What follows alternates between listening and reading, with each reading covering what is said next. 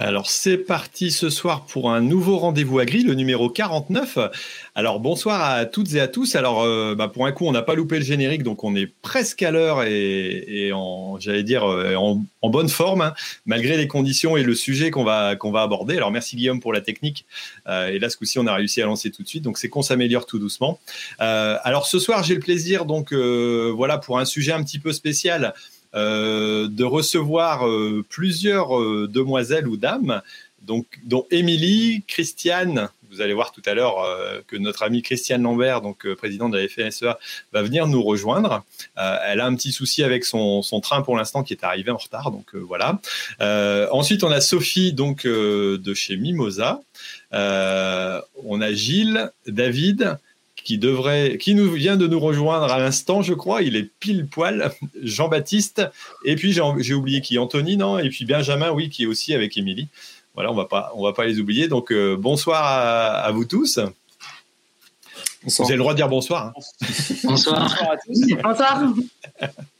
Voilà, j'ai pas, j'ai pas bien présenté comment il fallait faire, voilà. Donc, euh, et puis d'habitude, je les présente un par un. Puis là, j'ai fait tout en bloc. Donc, pour un coup, ça, ça va changer. Euh, peut-être que mon cerveau est un petit, un petit peu gelé ce soir, vu, vu le sujet. Alors, c'est vrai qu'on, on va aborder un, j'allais dire une thématique qui est un peu difficile, assez, assez fraîche aussi. Euh, j'allais dire dans les conditions euh, voilà assez récentes. Donc on a eu euh, un problème de gel de culture, hein, entre autres voilà en date du, du, 8 avril. Vous avez tous entendu parler de ce, ce, phénomène et de cette problématique. Et donc on va essayer de faire un petit peu l'inventaire en France de ce qui s'est passé, des, des, dégâts un petit peu avec le recul. Euh, voilà, avec le, temps qui est passé, on commence à découvrir aussi ou avoir un peu plus de précision euh, sur l'état de gel exact. Et puis, on essaiera de voir aussi s'il existe des solutions ou des possibilités d'accompagnement euh, qu'on pourra retrouver, entre autres, dans la deuxième partie de, de cette émission. donc, je vous rappelle que le rendez-vous agri, donc c'est un rendez-vous en podcast, en direct, qui se passe donc en direct sur YouTube et aussi ce soir sur sur Facebook si tout va bien. Euh, et on se retrouve aussi en podcast, donc en décalé, pour pouvoir nous, écouter, euh, j'allais dire, de votre tracteur, de votre voiture, pour pouvoir tout simplement nous, écouter à un moment où vous avez un peu plus de temps. Euh, dans vos, travaux éventuellement de, culture ou autre, hein, bien entendu. Alors, on va, commencer par faire un petit tour de table de nos agriculteurs, agricultrices qui sont présents et qui ont souffert ou moins souffert du, gel. Hein. Euh, alors, je vais peut-être commencer par, euh, par Anthony, que je connaissais pas encore depuis peu, mais vous avez peut-être pu croiser aussi euh, dernièrement, entre autres sur BFM, parce qu'il est, il est passé aussi à la télé en montrant comment il essayait de sauver ses cultures et puis après comment, ben, pour finir, ça s'est passé au niveau de ses productions. Alors Anthony, je vais te laisser te présenter et puis nous dire un petit peu, voilà ce que ce que tu produis et comment tu as été touché par par ce gel. Donc bonsoir tout le monde, je m'appelle Anthony Auboussier, j'ai 33 ans. Euh, je suis arboriculteur dans la Drôme, proche de Valence. Euh, sur mon exploitation familiale, du coup, je suis la quatrième génération. C'est une génération qui une, une, exploitation pardon, qui se transmet de père en fils. Euh, donc, euh, je produis sur à peu près 20 hectares euh, des cerises, abricots, pêche et nectarines, un petit peu de prunes, également du maraîchage. Et j'ai aussi une quarantaine d'hectares de, de grandes cultures. Donc sur l'exploitation, donc nous avons subi l'épisode de gel du 8 avril. Euh, un épisode de gel euh, d'une violence rare parce que euh, le dernier qu'on ait pu connaître dans la Drôme avec de tels impacts, c'était en 2003. malheureusement, à la même date, c'était un 8 avril aussi en 2003 et auparavant c'était en 91. Donc fort heureusement c'est quand même c'est quand même des des, Ouais, des aléas climatiques qui, qui sont rares. Euh, donc voilà, mais euh, bon, les conséquences sont terribles parce que euh, sur mon exploitation, c'est 100% de, perte de production. sur la Drôme, on estime à peu près, en ce qui concerne la production d'abricots, à 80% de perte sur le département. c'est à peu près 900 exploitations de touchés pour une surface de, de 12 000 hectares. Donc autant dire que, que les dommages sont, enfin, sont catastrophiques. Euh, il y a des exploitations, notamment dans, les baronnies, qui se trouvent dans le sud de la Drôme, euh, où ils font de l'abricot en, coteaux. pour la cinquième année, ils ne récolteront pas un fruit. Donc, pour des exploitations comme celle-ci, c'est catastrophique. Quoi. Imaginez un petit peu l'état des trésoreries quand cinq années consécutives, on ne ramasse pas un fruit. Voilà.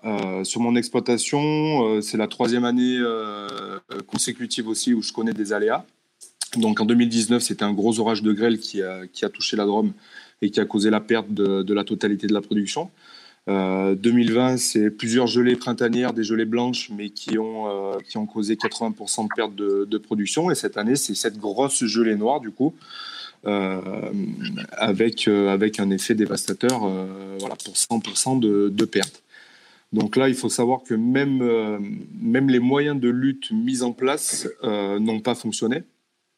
Euh, la température est passée, en dessous de zéro entre 11h et minuit, et euh, pour atteindre un pic au plus bas euh, aux alentours de 7h, 7h30 du matin, avec à peu près moins 5 suivant les secteurs. et la température est repassée ensuite en positif à, partir de 8h30. Donc la durée très longue du gel plus des températures très basses ont fait que, que les bougies, les chaufferettes que l'on met dans les champs n'ont pas fonctionné. Euh, l'aspersion, euh, suivant les endroits, a fonctionné quand même, mais bon, avec des, avec des résultats très, très aléatoires. Euh, et puis les éoliennes n'ont pas fonctionné non plus parce qu'on était vraiment du coup sur un gel noir, c'est-à-dire que c'est une grosse masse d'air froid qui, qui, arrive dans une, dans une région. Et l'éolienne qui a pour but d'inverser les couches, donc la couche d'air chaud qui se situe au-dessus, de la ramener en dessous, euh, n'ont pas fonctionné parce qu'on était vraiment sur une grosse couche d'air froid.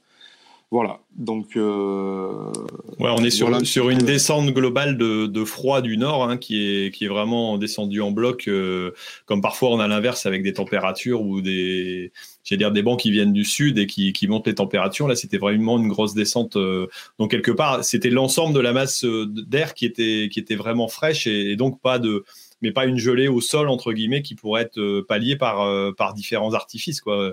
Pourtant vous avez l'habitude de mettre en place des j'allais dire des actions anti-gel tous les ans vous le faites ou régulièrement tout au moins? Oui, oui, non, chaque, année, chaque année, on subit des gelées. Voilà, c'est quelque chose euh, effectivement dont on a l'habitude, mais on est sur des gelées printanières, des gelées blanches, vous savez, où c'est vraiment ce, cette, cette, cet air froid qui se dépose au petit matin, au lever du jour, euh, pour lequel il faut lutter pour, pour sauver la production mais on est sur des durées de gelée de, en moyenne 2 heures, 2 à 3 heures, avec des températures qui descendent entre moins 1 et moins 2 degrés. Donc euh, la lutte est beaucoup plus efficace que sur ce type de gelée noire, où la durée liée à des températures très basses, euh, enfin, la lutte est quasi impossible, quoi, et, sauver sa production est, très très difficile. Donc euh, oui, oui, enfin, la lutte anti-gel, c'est quelque chose qu'on connaît. Euh, pour la gelée du 8 avril, là, euh, les prévisions météo avaient prévu euh, des gelées. Donc, vraiment, tous, on était sur le qui-vive, on était alertés, il n'y avait pas de souci, on était, on prêts à se lever. Par contre, à aucun moment, on s'attendait à ce que ça dure aussi longtemps et à ce que les températures descendent aussi bas. Ça, c'est clair. Ouais, donc c'est vraiment un coup, euh, un coup très très dur, très abrupt et euh, j'allais dire à quelques à quelques heures près, s'il n'y avait pas fait ça, euh, la récolte aurait été bien différente parce que là vous avez un, comment un, capital qui est perdu, un pourcentage de combien qui est perdu sur sur l'exploitation actuellement? Moi, sur mon exploitation, je, je, fais des estimations, je dirais entre 98 et 99% de perte à peu près. C'est-à-dire que les, seuls fruits qui ont été sauvés, c'est ceux qui se trouvent juste au-dessus de la, de la, bougie, en fait. La, le rameau, ou les, ouais, les deux, trois rameaux qui se trouvent au-dessus de la bougie, euh, les fruits ont pu être sauvés. Par contre, le rameau qui se trouve en décalé de 20 cm n'a pas, pas survécu. Donc, euh, oui, moi, je pense que je vais, voilà, c'est 2% de la production que je vais ramasser. Et encore, on sait bien que c'est des fruits qui vont être déformés, qui vont être. Euh, enfin, voilà, ça ne sera pas des fruits de qualité, ça, c'est clair. Ok. Et ça, ça représente sur ton exploitation euh, un gros, une grosse partie de, j'allais dire, de ton activité, quoi. Oui, tout à fait. Donc après, ça dépend les années, mais euh, la partie euh, production de fruits sur mon exploitation représente 70-80% du chiffre d'affaires. Ok, ok. Bon, on va discuter un petit peu avec Émilie et Benjamin pour voir euh, aussi leur, euh, situation, euh, voilà, qui est pas qui est pas beaucoup, qui est pas grand chose à envier à, la tienne malheureusement, Tony. Alors il y a Christiane qui nous a rejoint, on l'a vu sur l'écran, donc elle pourra prendre la, parole tout à l'heure quand on fera le, le, petit état des lieux en France aussi. alors Émilie et Benjamin, vous c'est pareil, vous avez été fortement touchés, c'est plus de 80%, 80%, c'est ça à peu près des vignes qui pour vous sont sont gelées, c'est ça? Alors, le micro, le micro est coupé, Émilie. Oui. Alors, euh, alors, oui, effectivement, nous, on a perdu 80% euh, de l'exploitation. Donc, nous, on est viticulteurs dans, dans l'Hérault, on ne connaît pas. Euh, on a, en fait, on a, on a vécu à peu près la même chose que les températures sont descendues très basses vers euh, 11h minuit. Mmh. Euh, parce que nous, on a des stations météo connectées, en fait, où on peut regarder en temps et en heure. Sauf que, euh, en fait, nous, la météo, ils nous, a, ils nous ont dit qu'effectivement, il faut être euh, gelé. Mais euh, au fur et à mesure de la semaine, en fait, c'est vraiment la. Et, donc, on ne s'est pas vraiment... On s'est inquiété sans inquiéter, quoi. Bon, le matin, on était levé très tôt, mais on ne pas... Euh... C'est à 11h du soir, donc c'est compliqué d'habiliter... Et puis nous, en plus, à savoir que ça ne gèle, ça gèle que les parcelles du bas, en général, que les, ce qu'on appelle chez nous les bas-fonds, quoi. Donc ces parcelles-là, on les a protégées. Bon, ça a servi à rien, mais en fait, jusqu'à 9 h du matin, on pensait qu'on avait perdu seulement 5 hectares, en fait. Sur 60. Sur 60. Et à 9 h du matin, quand on est remonté des parcelles qui sont les plus basses et qu'on a commencé à remonter sur les parcelles qui sont les plus hautes, qui historiquement n'ont jamais, strictement jamais gelé, quoi. On est remonté à plus de 100 ans en arrière. Hein. Après, on n'est pas allé aussi loin. Euh, et là, on s'est rendu compte à 9h du matin qu'on avait perdu 80% de l'exploitation. Donc euh, là, c'est un gros choc. Ce qu'on appelle, ce qu'Anthony disait, c'est ce qu'on appelle une gelée noire. Euh, et là, en fait, on ne comprend pas trop ce qui nous arrive. Quoi. Ben, c'est tellement nouveau.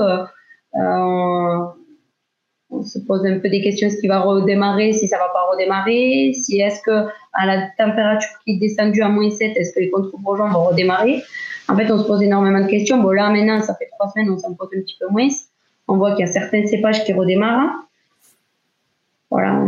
Nous, à la différence d'Anthony, c'est que peut-être on peut avoir un petit espoir de peut-être sur certains cépages pouvoir euh, récolter. récolter. Euh, D'accord. Alors, est-ce qu'il y, a des bourgeons qui repartent un petit peu des, des fleurs, là, enfin des feuilles que vous avez, c'est ça? Ouais, oui, euh, au niveau des serments, on a effectivement des, euh, des, bourgeons qui redémarrent. Donc, euh, parce qu'en fait, cette année, on a fait quelque chose qu'on ne faisait pas, c'est qu'on a taillé plus long. Et en fait, ce sont les. Donc, en tout, on avait laissé quatre yeux, grosso modo. Ça avait commencé à pousser, on va dire, sur la pointe. Et la pointe, donc, a cramé, a gelé. Et là, ça repart en dessous. Ouais, donc en fait, c'est les bourgeons qui n'étaient pas sortis qui redémarrent. Donc, je pense qu'on a un peu d'espoir de faire quelque chose. Euh... Bon, c'est pas tous les cépages, parce que là, on a découvert qu'il y avait des cépages qui, étaient, euh, qui supportaient plus ou moins la gelée. Ça, c'est pareil, on découvre, hein, parce qu'on l'avait jamais vécu. Euh, donc, au fur et à mesure, on a des jolies surprises. Après, de toute façon, comme beaucoup nous l'ont dit, tant qu'on n'aura pas vendangé, on ne pourra pas réellement dire combien on aura perdu. Ok, ok, mais bon, forcément, il y a, y a, une bonne partie. Alors, le, fait d'avoir coupé plus long, euh, vous pensez que ça a pu apporter quelque chose euh, étonnamment peut-être de positif alors? Ça a multiplié les chances surtout de reprendre sans le savoir et euh, d'avoir plus de bourgeons, mais au final. Et d'avoir des bourgeons à fruits surtout, parce qu'en fait, l'autre problématique, c'est à savoir qu'effectivement, la vigne, elle, elle peut redémarrer. Le seul truc, c'est qu'elle peut redémarrer en faisant seulement que des feuilles. Elle peut ne pas faire de, de fruits, c'est-à-dire les grappes, quoi. Et nous, on a absolument, on a besoin des feuilles euh, pour effectivement euh, tout son fonctionnement, mais on a aussi besoin des grappes pour pouvoir ramasser et avoir un revenu. Donc euh, nous, on va tout miser là-dessus parce que je sais pas si Anthony, mais nous, on n'est pas assuré contre la gelée. Nous, on est sur un secteur où il ne gèle quasiment jamais. Et que nous, historiquement, il y avait seulement 10% qui pouvaient, de l'exploitation qui pouvaient geler. Je dis bien, donc pouvaient, ça veut dire que c'est pas chaque année. Et en fait, à savoir que, parce que je sais qu'il y en a qui vont poser la question, pourquoi vous n'êtes pas assuré contre la gelée? Et en fait, il faut avoir un certain pourcentage de pertes pour que l'assurance commence à nous rembourser. Et comme nous, le pourcentage n'est pas suffisamment important, ben, il n'y avait aucun intérêt à ce qu'on prenne une assurance. Donc nous, on a tout intérêt à essayer de faire un minimum de récolte parce que sinon, financièrement, on ne s'en sortira pas du tout. Ok, bah ça, on va, en reparler un petit peu. Alors, je vais, je vais relancer la parole vite fait à, Anthony. Euh, toi, Anthony, alors est-ce que, par rapport aux habitudes que tu as des risques de gelée, est-ce que vous êtes assuré euh, euh, par rapport à ça? Non. Sur mon exploitation, pas d'assurance, pour la simple et bonne raison que les cotisations sont, très élevées. Qu'en plus de ça, par rapport à l'assurance, pour assurer un rendement euh, généralement, il se base sur, euh, ce qu'on appelle une moyenne olympique. Euh, donc, c'est-à-dire qu'on prend les rendements des cinq dernières années, à laquelle on enlève la meilleure année, la moins bonne année, et on fait la moyenne des trois années du milieu qui reste. moi, si je fais la moyenne olympique sur mon exploitation, on concerne les rendements, mais on est à râler pas crête, quoi, parce qu'on connaît que des saisons catastrophiques. donc ça, lié au fait justement que la cotisation ça, soit très chère, euh, qui est effectivement euh, un seuil de déclenchement qui soit et euh, qui est aussi des franchises qui soient trop hautes. non, l'assurance, enfin moi c'est quelque chose que, que je ne peux pas permettre. je pense que le système assurantiel, en ce qui concerne l'arboriculture en tout cas, est, est assez mal foutu. et les chiffres parlent d'eux-mêmes, hein, parce qu'aujourd'hui, il y a à peu près 4% des producteurs de fruits en France qui sont assurés. 4%. C'est dérisoire. Donc, euh, ça prouve bien que le système est, mal fait et que ça ne pousse pas les producteurs à s'assurer. Euh, même s'il faut euh, effectivement arriver à, trouver un moyen pour que les producteurs puissent, puissent arriver à passer, à passer le cap, à passer les coups durs, à sortir la tête de l'eau quand un épisode comme celui qu'on vient de connaître nous arrive, quoi. que ce soit le mmh. gel, la grêle ou, autre chose. Hein. Mais voilà. Ok, bah ça, je pense qu'on va on va en reparler un petit peu un, petit peu après.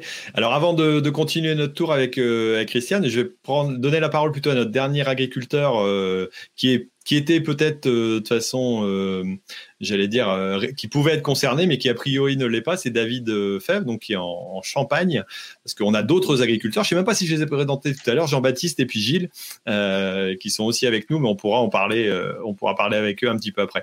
Alors toi, David, en Champagne, pas de pas de problème de gelée ou il y en a eu quand même un petit peu? Si, si, si. bonsoir à tous. Merci Thierry de m'inviter.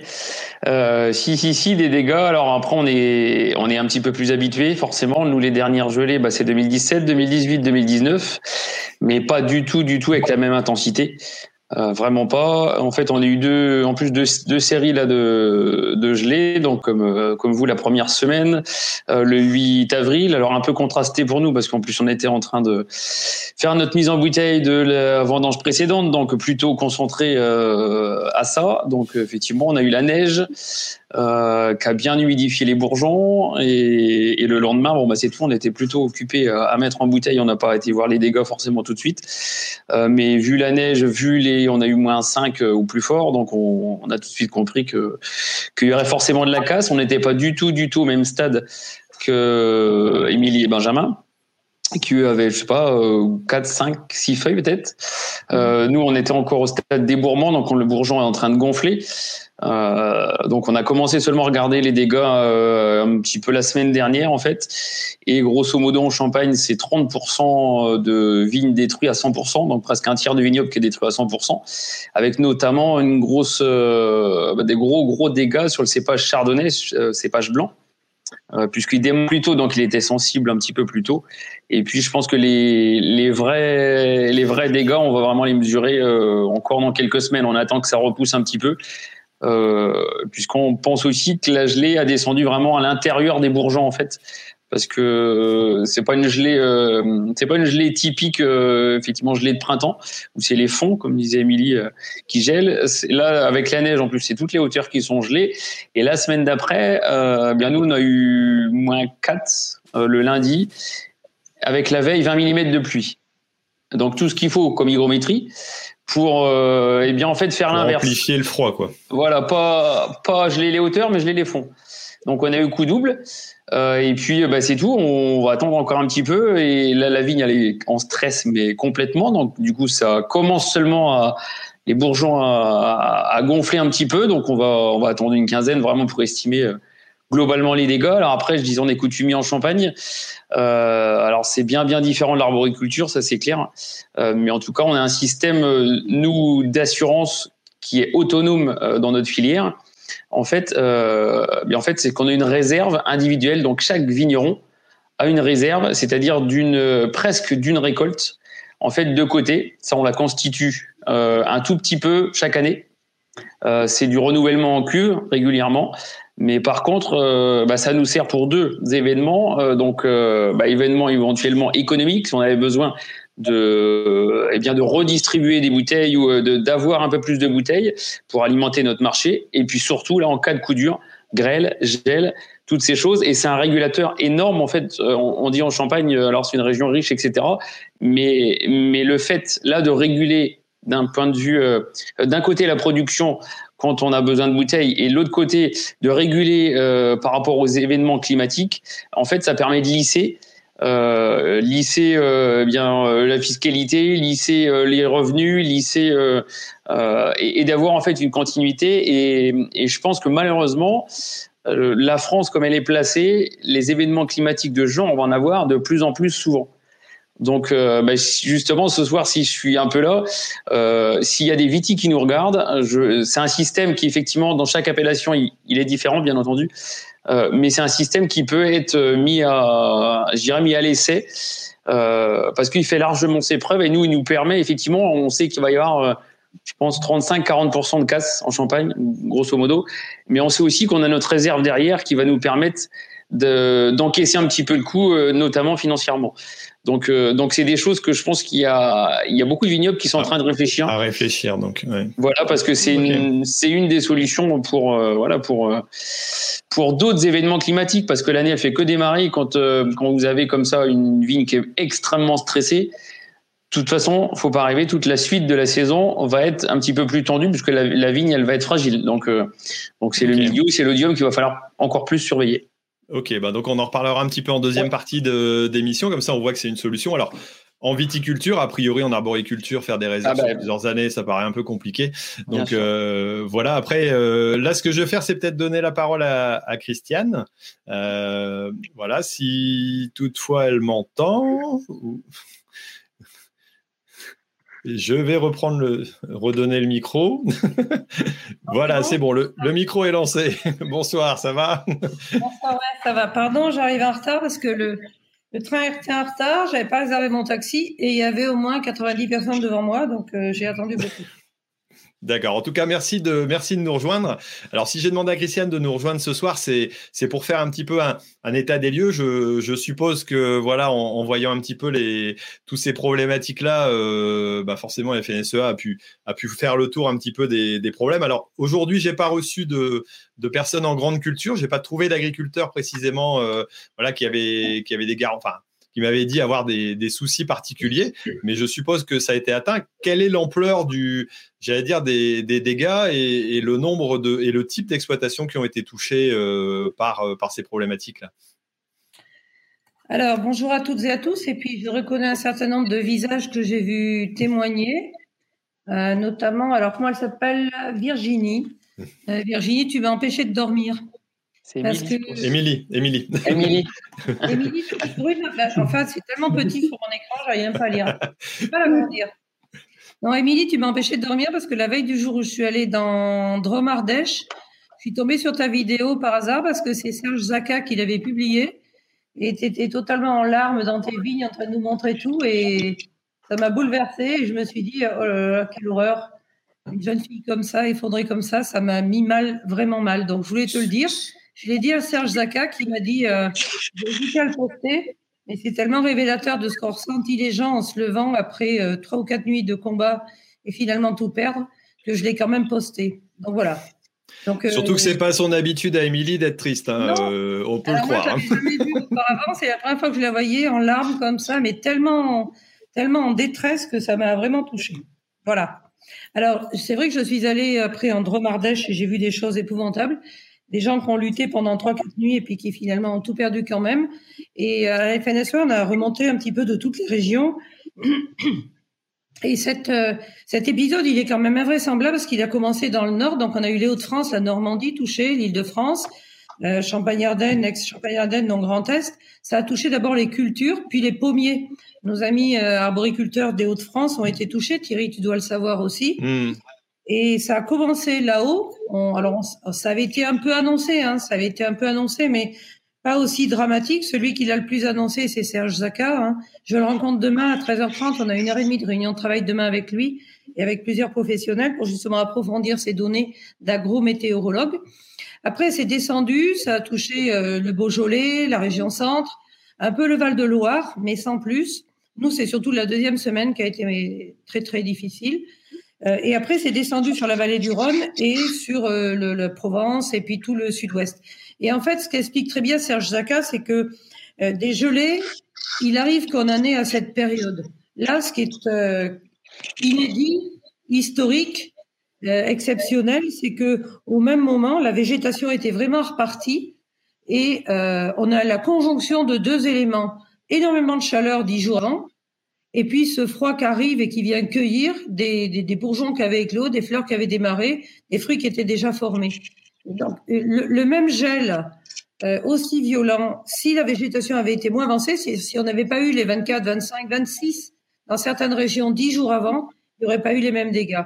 Et c'est ce qui différencie cet épisode euh, de l'épisode auquel on le compare souvent en 1991, parce que c'est la première fois que la végétation était aussi avancée. Donc on a recensé, mais enfin c'est voilà, euh, on a un jour une radio me demandait quels sont les fruits touchés, tous quoi, pommes, poires, pêches, nectarines, abricots dans la vallée du Rhône, cerises. Dans mon département, toutes les cerises sont foutues. Euh, et puis noix, noisettes du Périgord, pruneaux d'Agen, kiwi. J'ai vu dans la l'Ardèche une agricultrice, productrice de kiwi, présidente de la coopérative, dire moi jusqu'à moins 5, je sais protéger, à partir de moins 6, je ne sais plus. J'ai eu moins 6 et j'ai tout perdu. Et donc c'est euh, assez dévastateur. Donc euh, les, médias s'en sont emparés parce qu'il y avait des images assez impressionnantes de brasero dans les vignes et donc l'ont rendu beaucoup plus visible à l'opinion. On peut dire que de ce côté-là, la communication a été euh, reconnaissante hein, pour le travail fait par les arbos, les vitis, qui ont tous travaillé comme des fous pour essayer de sauver le maximum. Euh, euh, mais les dégâts sont d'une importance incroyable. Alors, les médias veulent absolument savoir combien, combien, combien. Et j'écoutais les, témoignages des uns des autres, c'est-à-dire que tant qu'on n'a pas fait la vendange, on ne peut pas savoir complètement. Tant qu'on n'a pas ramassé les fruits, on ne peut pas savoir complètement. Alors, quand c'est totalement gelé, comme les cerises de mon, de mon collègue, là, de cerises, c'est sûr que lui, il a très vite vu qu'il n'y avait rien. Mais l'arboriculteur chez qui on est allé vendredi dernier, c'était en fleurs. Quand on arrivait, tout était en fleurs. Je me dit, c'est bizarre, ils ont choisi quelqu'un chez qui ça n'a pas beaucoup gelé. Et en fait, quand il prenait une inflorescence dans la main et qu'il coupait sous la fleur, tout le, cœur des tiges, là, je ne sais pas le vrai terme, pardon, était brun. C'est-à-dire, c'était pas vert, c'était brun, c'était gelé. C'est-à-dire que ça brûlé, ça avait brûlé, gelé au cœur, ce qui fait qu'il va y avoir des surprises négatives.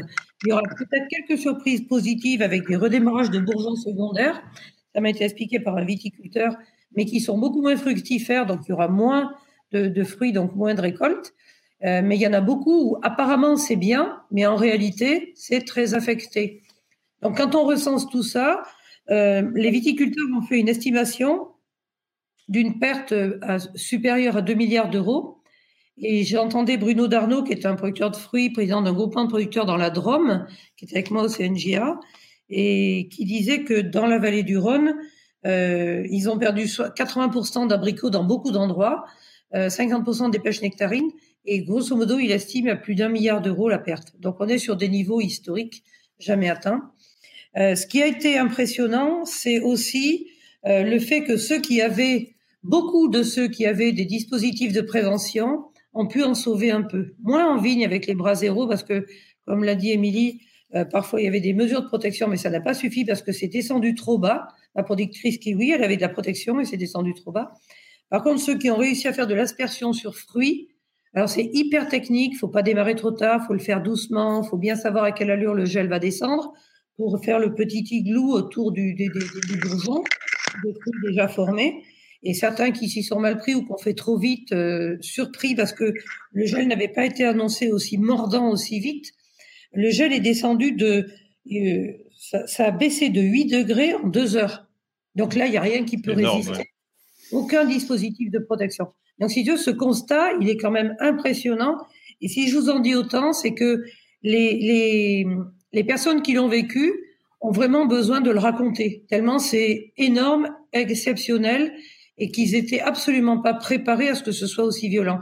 Et même ceux qui ont passé toutes les nuits, un couple, là, euh, la présidente de la Fédé qui s'appelle Christelle en Ardèche, avec son mari et ses deux fils, ils ont fait du feu pendant trois nuits. La dernière nuit, ils avaient plus de bois. Ils ont réveillé le grand-père à 2 heures du matin, 77 ans, pour qu'il aille emmener du bois à 10 km dans le verger du fils pour protéger. Ils ont fait du feu toute la nuit et entre 6 et 7 heures du matin, au bout de trois nuits, le gel les a doublés, quoi. Ils n'ont pas réussi à sauver leur verger. Quand tu as vécu ça, tu es totalement chaos par terre, quoi.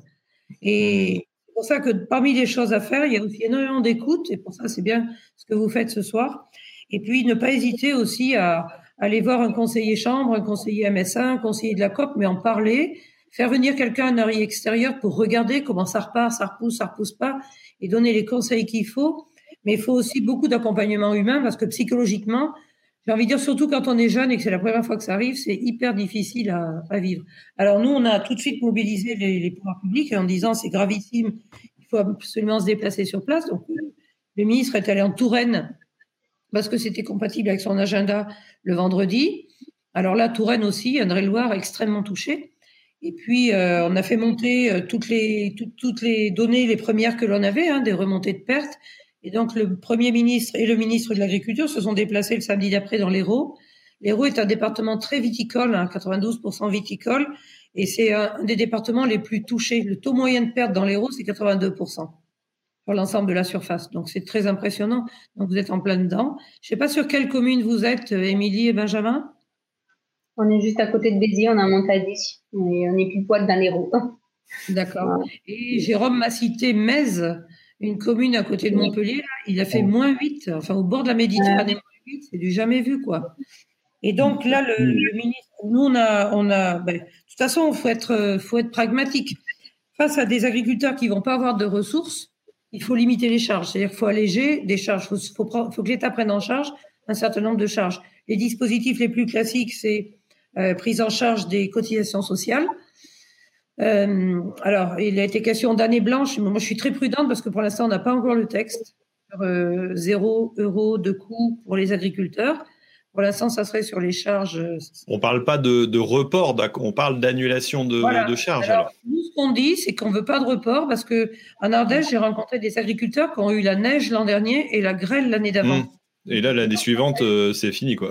ben oui, donc ils ne peuvent pas repousser encore, quoi. Donc pour les cas, nous, on a demandé à ce que ce soit vraiment pris en charge. Bon, la MSA, vous le savez, ils ont une, enveloppe de 30 millions d'euros. C'est loin de suffire, d'autant qu'ils ont été déjà euh, pompé par euh, l'influenza aviaire, qui a eu des gens qui ont aussi eu des difficultés, mais d'une autre nature sanitaire. Donc, il faut une rallonge à la MSA, ça c'est la première chose. Deux, il faut euh, prendre en charge la TFNB. Comme les titres sont pas encore émis, sont pas encore imprimés, on demande à ce que ce soit fait en même temps, c'est-à-dire qu'il y ait zéro euro à payer pour les impôts fonciers.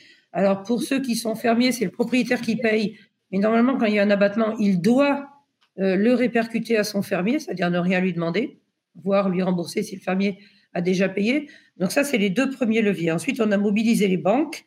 Donc là, pour l'instant, il n'y a pas d'argent d'État qui vont vers les banques, mais j'ai eu le président du Crédit Agricole, Dominique Lefebvre, au téléphone en lui demandant de, mobiliser tous ses conseillers clientèle pour qu'ils puissent recevoir les agriculteurs et faire des reports à, taux zéro.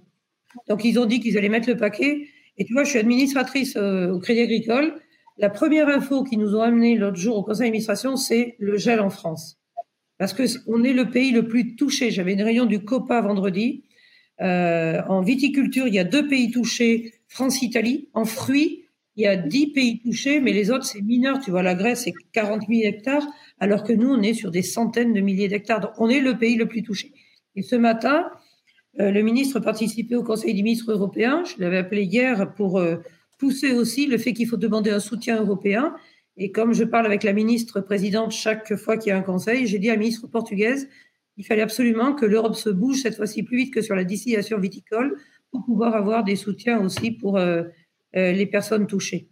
Donc, trésorerie, MSA, euh, TFNB, report banque. Ensuite, on a un certain nombre de viticulteurs qui avaient demandé les PGE, les prêts garantis par l'État parce que les viticulteurs, en plus, ils ont une autre catastrophe, c'est euh, les taxes Trump depuis octobre 2019, euh, qui fait que les vins de moins de 14 degrés, les vins tranquilles de moins de 14 degrés étaient taxés, puis après, ils ont tout taxé depuis euh, novembre de l'année dernière. Donc, il y a énormément de pertes. Et la taxe Covid Trump, plus, comme dit La taxe. Trump et le Covid. Voilà. Et, les, salons, tout fermé. Et donc, mes ventes totales. Donc là, alors, j'ai entendu ce matin que ça vendait beaucoup dans les grande surface et chez les euh, vendeurs de vin. Enfin, ça ne compense en aucun cas ce qui a été perdu par euh, café, hôtel, restaurant. Donc là aussi. Euh, et on sait, je, me permets d'intervenir, on sait que voilà, les grandes surfaces, c'est pas les petits vignerons qui vendent en général. Non. C'est les négociants, c'est les grandes, très grandes structures. Ouais. Et donc là, ceux qui ont un plan, un PGE, un plan garanti par l'État, il peut être repoussé. Alors pour ceux qui l'ont fait, alors tous l'ont pas fait, mais tu vois quand même en Nouvelle-Aquitaine, euh, à la fin, euh, à l'été dernier, en Aquitaine, 74% des PGE étaient faits par des viticulteurs. Hein. Donc ça veut dire qu'ils sont vraiment euh, mal en point. Enfin bon, vous devez en témoigner, ceux qui sont viticulteurs. Donc les PGE peuvent être poursuivis. Et ceux qui n'avaient pas de PGE, on va essayer de les faire rentrer dans des PGE. Donc ça, c'est la panoplie d'accompagnement. Et je vous entendais parler d'assurance. Donc, euh, ouais, c'est le sujet que j'allais évoquer parce que c'est vrai que c'est une grande question. On sait que depuis des années, euh, même moi en, tant que voilà exploitant sur euh, sur des grandes cultures, c'est toujours la question on y va, on n'y va pas. Oui, mais c'est cher, c'est pas pas bien couvert, on sait pas trop comment ça va.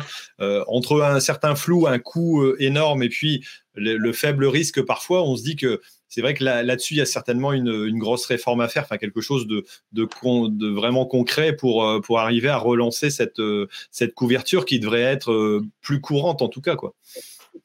Alors, c'est vrai que il se dit beaucoup de choses sur l'assurance. Tu vois, j'ai demandé à un collègue là qui est viticulteur et qui est assuré combien il paye parce que plein de gens en parlent. Donc, il y a un problème, c'est sûr, en arboriculture parce que le chiffre d'affaires hectare euh, je ne sais pas combien il est en cerise ou en pomme ou en je sais pas quoi. Grosso modo, c'est entre 50 et 70 000 euros.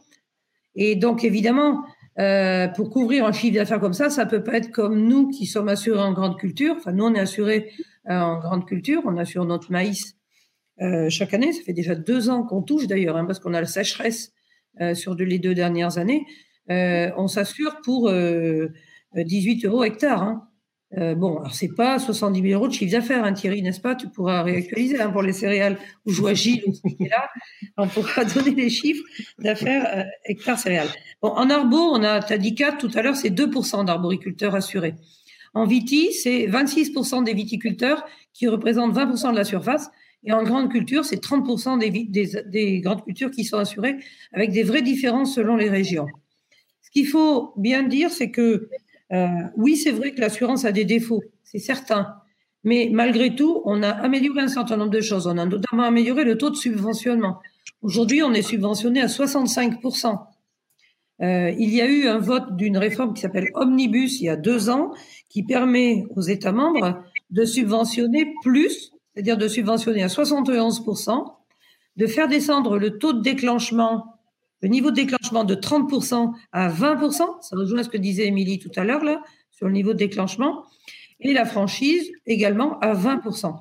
On a demandé au ministre, euh, pas Guillaume, celui d'avant, Travers, de le mettre en place. C'était à notre congrès de Tours. Il a dit je ne le ferai pas. Euh, Didier Guillaume devait le faire, ne l'a pas fait. 2019, 2020. Et là, on tient le ministre dont on veut qu'il soit le ministre de la décision. Alors il se trouve que l'événement climatique majeur qui arrive pousse tout le monde à se dire euh, quand même ceux qui sont assurés, ils, dorment plus tranquilles que ceux qui sont pas assurés du tout. Alors moi, je jette pas la pierre à ceux qui sont assurés, mais je voudrais qu'on regarde de près. Donc nous, il faut qu'on travaille pour améliorer le dispositif. C'est ce qu'on est en train de faire. Il faut améliorer à la fois le dispositif assurantiel et le dispositif des calamités, parce que même le dispositif des calamités, il présente des inconvénients. Un, un arboriculteur qui perd euh, 70%, il ne touche que 35%. Il n'est compensé que sur 35%, alors que l'Europe permet de compenser à 40%. Donc là, pour euh, cette fois-ci, on a réussi à déplafonner. Castex l'a annoncé dès sa première sortie. Donc ça sera 40% d'indemnisation pour ceux qui sont sinistrés à plus de 70%. Donc c'est mieux, on gagne 5 points. Enfin, malgré tout, c'est que 40. Donc, comment c'est que l'assurance peut pas tout couvrir, le fonds de Calam peut pas tout couvrir? Donc, on travaille sur la combinaison des deux pour justement améliorer le dispositif. Euh, il y, a, il y, a, trois niveaux. Le premier niveau, de, de, après je parlerai de la prévention, mais là on parle de la couverture et de la gestion euh, de comment on fait quand on a un sinistre. D'abord, on a négocié l'épargne de précaution. Je ne sais pas si vous connaissez le dispositif, mais avant on avait la DPI, la dotation pour euh, investissement et la dotation pour Léa, qui ne fonctionnait pas. Là, on a négocié la possibilité de mettre de l'argent de côté quand ça va bien, pas d'impôt, pas de cotisation sociale, et on peut aller jusqu'à 150 000 euros par actif par euh, agriculteur. Moi, je suis en GAEC avec mon mari, donc on a deux parts. On peut faire 150 000 chacun mis de côté. Alors, il faut les gagner, hein, on est d'accord. Hein. Mais une année, une, tu, y vas progressivement, mais tu peux aller jusque-là. Et quand tu le réincorpores, tu n'es pas surtaxé, on est taxé au même tarif. C'est-à-dire que après, quand on le réinjecte dans l'entreprise, on paye nos impôts, nos cotisations sociales, comme tout bon citoyen. Mais ça donne une part pour la soif. Ça, a été, ça a été simplifié par rapport au système d'avant et enfin, allégé, rendu plus intéressant aussi, je pense. Ouais. Et ça existe depuis, euh, deux ans, je crois. Hein. Deux mmh. ans, me semble-t-il. En 2019, 1er janvier 2019, on a réussi à avoir ça. Donc ça, c'est pour les petits sinistres. Tu te fais ta réserve toi-même. Après, il faut qu'il y ait un dispositif assurantiel pour le risque qui va de 20% à 40 ou 50%. Et au-delà, quand c'est une perte encore plus importante, là, c'est la solidarité nationale. Donc, c'est un truc, c'est une fusée à étage. Premier niveau, petit risque, je peux me couvrir. Deuxième niveau, je m'assure. Troisième niveau, je m'assure et l'État me paye 70% de subvention quand même. Hein. Donc, ça veut dire qu'il y a quand même. Euh, alors, c'est, l'argent, c'est l'argent de la PAC. Hein. On est d'accord. Et troisième niveau, c'est la solidarité nationale dont a parlé le président de la République. Donc, c'est améliorer le dispositif de calamité et faire en sorte que ceux qui ne peuvent pas en bénéficier pour l'instant puissent en bénéficier, notamment les grandes cultures et la viti, parce que comme grande culture et viti, c'est assurable, eh bien, ils ne peuvent pas émarger. Et donc, ils cotisent via leur contrat d'assurance, parce que le fonds de Calam, il est alimenté partie par nous, euh, on amène 60 millions d'euros, partie par l'État, qui d'habitude amène autant, mais qui l'année dernière n'a pas amené autant. Parce que l'État commence à se désengager, voyant qu'il y a trop de sinistres. Et les assureurs, commence aussi à se désengager parce que dans certaines régions, les assureurs, ils payent plus qu'ils collectent en cotisation. Sur les six dernières années, ils sont à 120%. Euh, ils ont 20% de plus à payer qu'ils ne touchent. Donc, ça ne va pas dire autant que les impôts, ils vont se retirer. Donc, on a besoin de la solidarité nationale. Et là, on est en train d'essayer de négocier 300 millions d'euros par an de la part de l'État, puisque le président a parlé de solidarité nationale. Donc, vous imaginez bien que dans le contexte de budget actuelle. Aller chercher 300 millions d'euros, c'est loin d'être facile. Mais on a le ministre qui pousse vraiment. Bon, on est à un an des présidentielles, ça aide aussi. Il faut absolument qu'on arrive à le faire cette fois-ci. Et le défaut qu'a cité euh, l'arboriculteur qui a parlé avant, là, il est plus à l'écran. Donc Anthony. voilà, c'est lui, Anthony.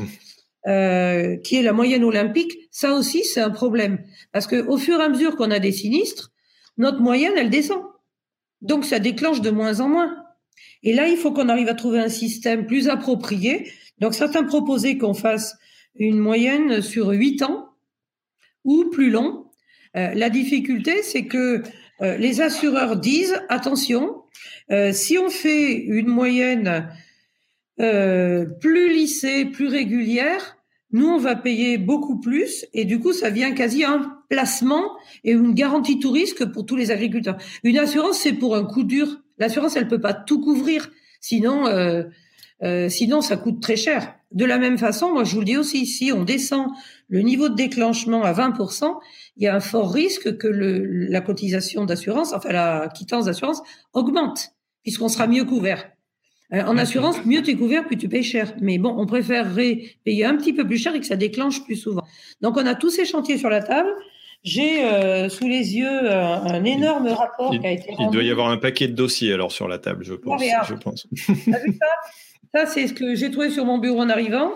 C'est le rapport de Monsieur Descrozaille, donc qui fait 500 pages, qui est sur le sujet, justement pour faire les propositions au ministre. Donc ce rapport, il était commandé depuis euh, trois mois. On a été auditionné deux fois. Le ministre accélère. Le, le député a rendu son rapport plus vite. Et nous, on veut que le ministre prononce la décision avant mi-juin. Donc, il faut convaincre Bercy euh, de mettre l'argent qui manque sur la table. Et peut-être que nous, producteurs, euh, on, on, cotiserait aussi un petit peu plus via nos quittances d'assurance. Je m'explique. Avant, tous les agriculteurs payaient 11% de leur contrat d'assurance pour alimenter le fonds de garantie.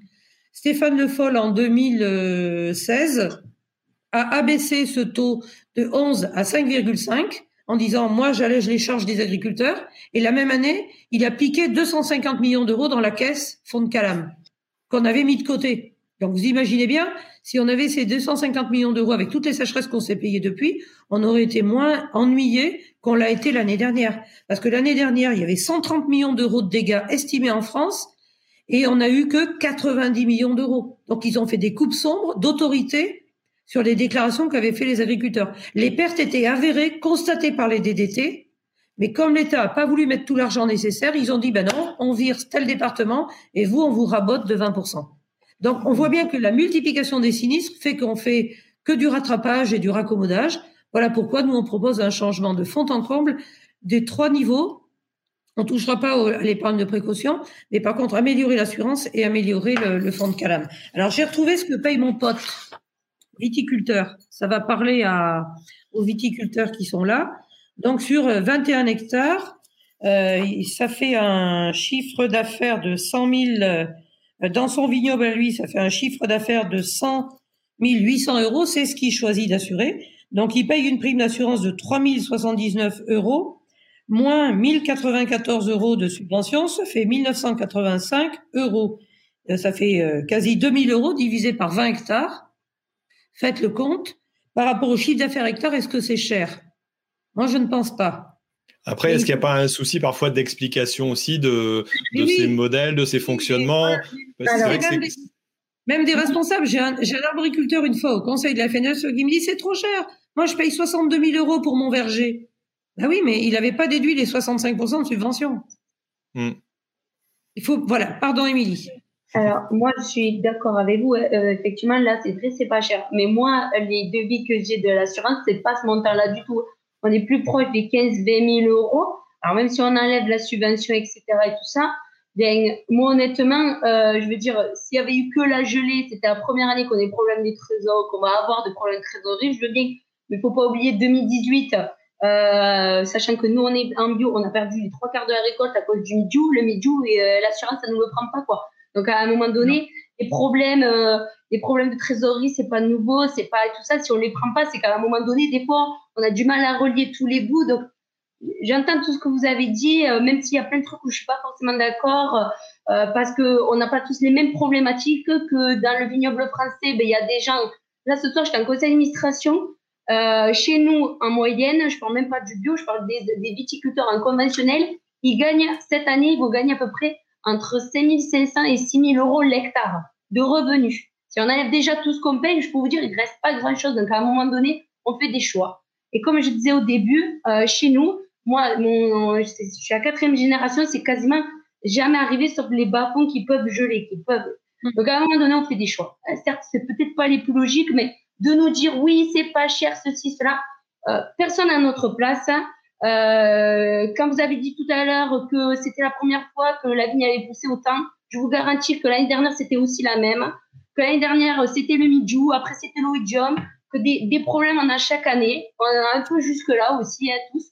Donc, c'est bien, c'est super ce que vous êtes en train de tous de nous proposer, euh, de dire il y, a, ça à faire, qu'on est en train de mettre ça en place, etc. Et tout ça. Mais il faut savoir qu'il y a des vignobles, ils ont pu mettre des bougies, ça coûte 3-4 000 euros l'hectare, mais déjà qu'on en gagne 6 000 euros l'hectare, vous doutez bien qu'on ne peut pas allumer non plus des bougies. Donc, il y a, y a, des vignobles qui gagnent plus d'argent que d'autres et il faut aussi en tenir compte. C'est là où on voit. Ouais, on ne peut pas tout payer, c'est pas possible. C'est là où on voit les, les différences dans l'histoire. Voilà, c'est faut être réaliste aussi, qu'on ne gagne pas tous le même revenu hectare. Alors déjà, qu'on soit d'accord, hein, cette année, c'est totalement inédit et historique. -dire prévoir, personne ne pouvait.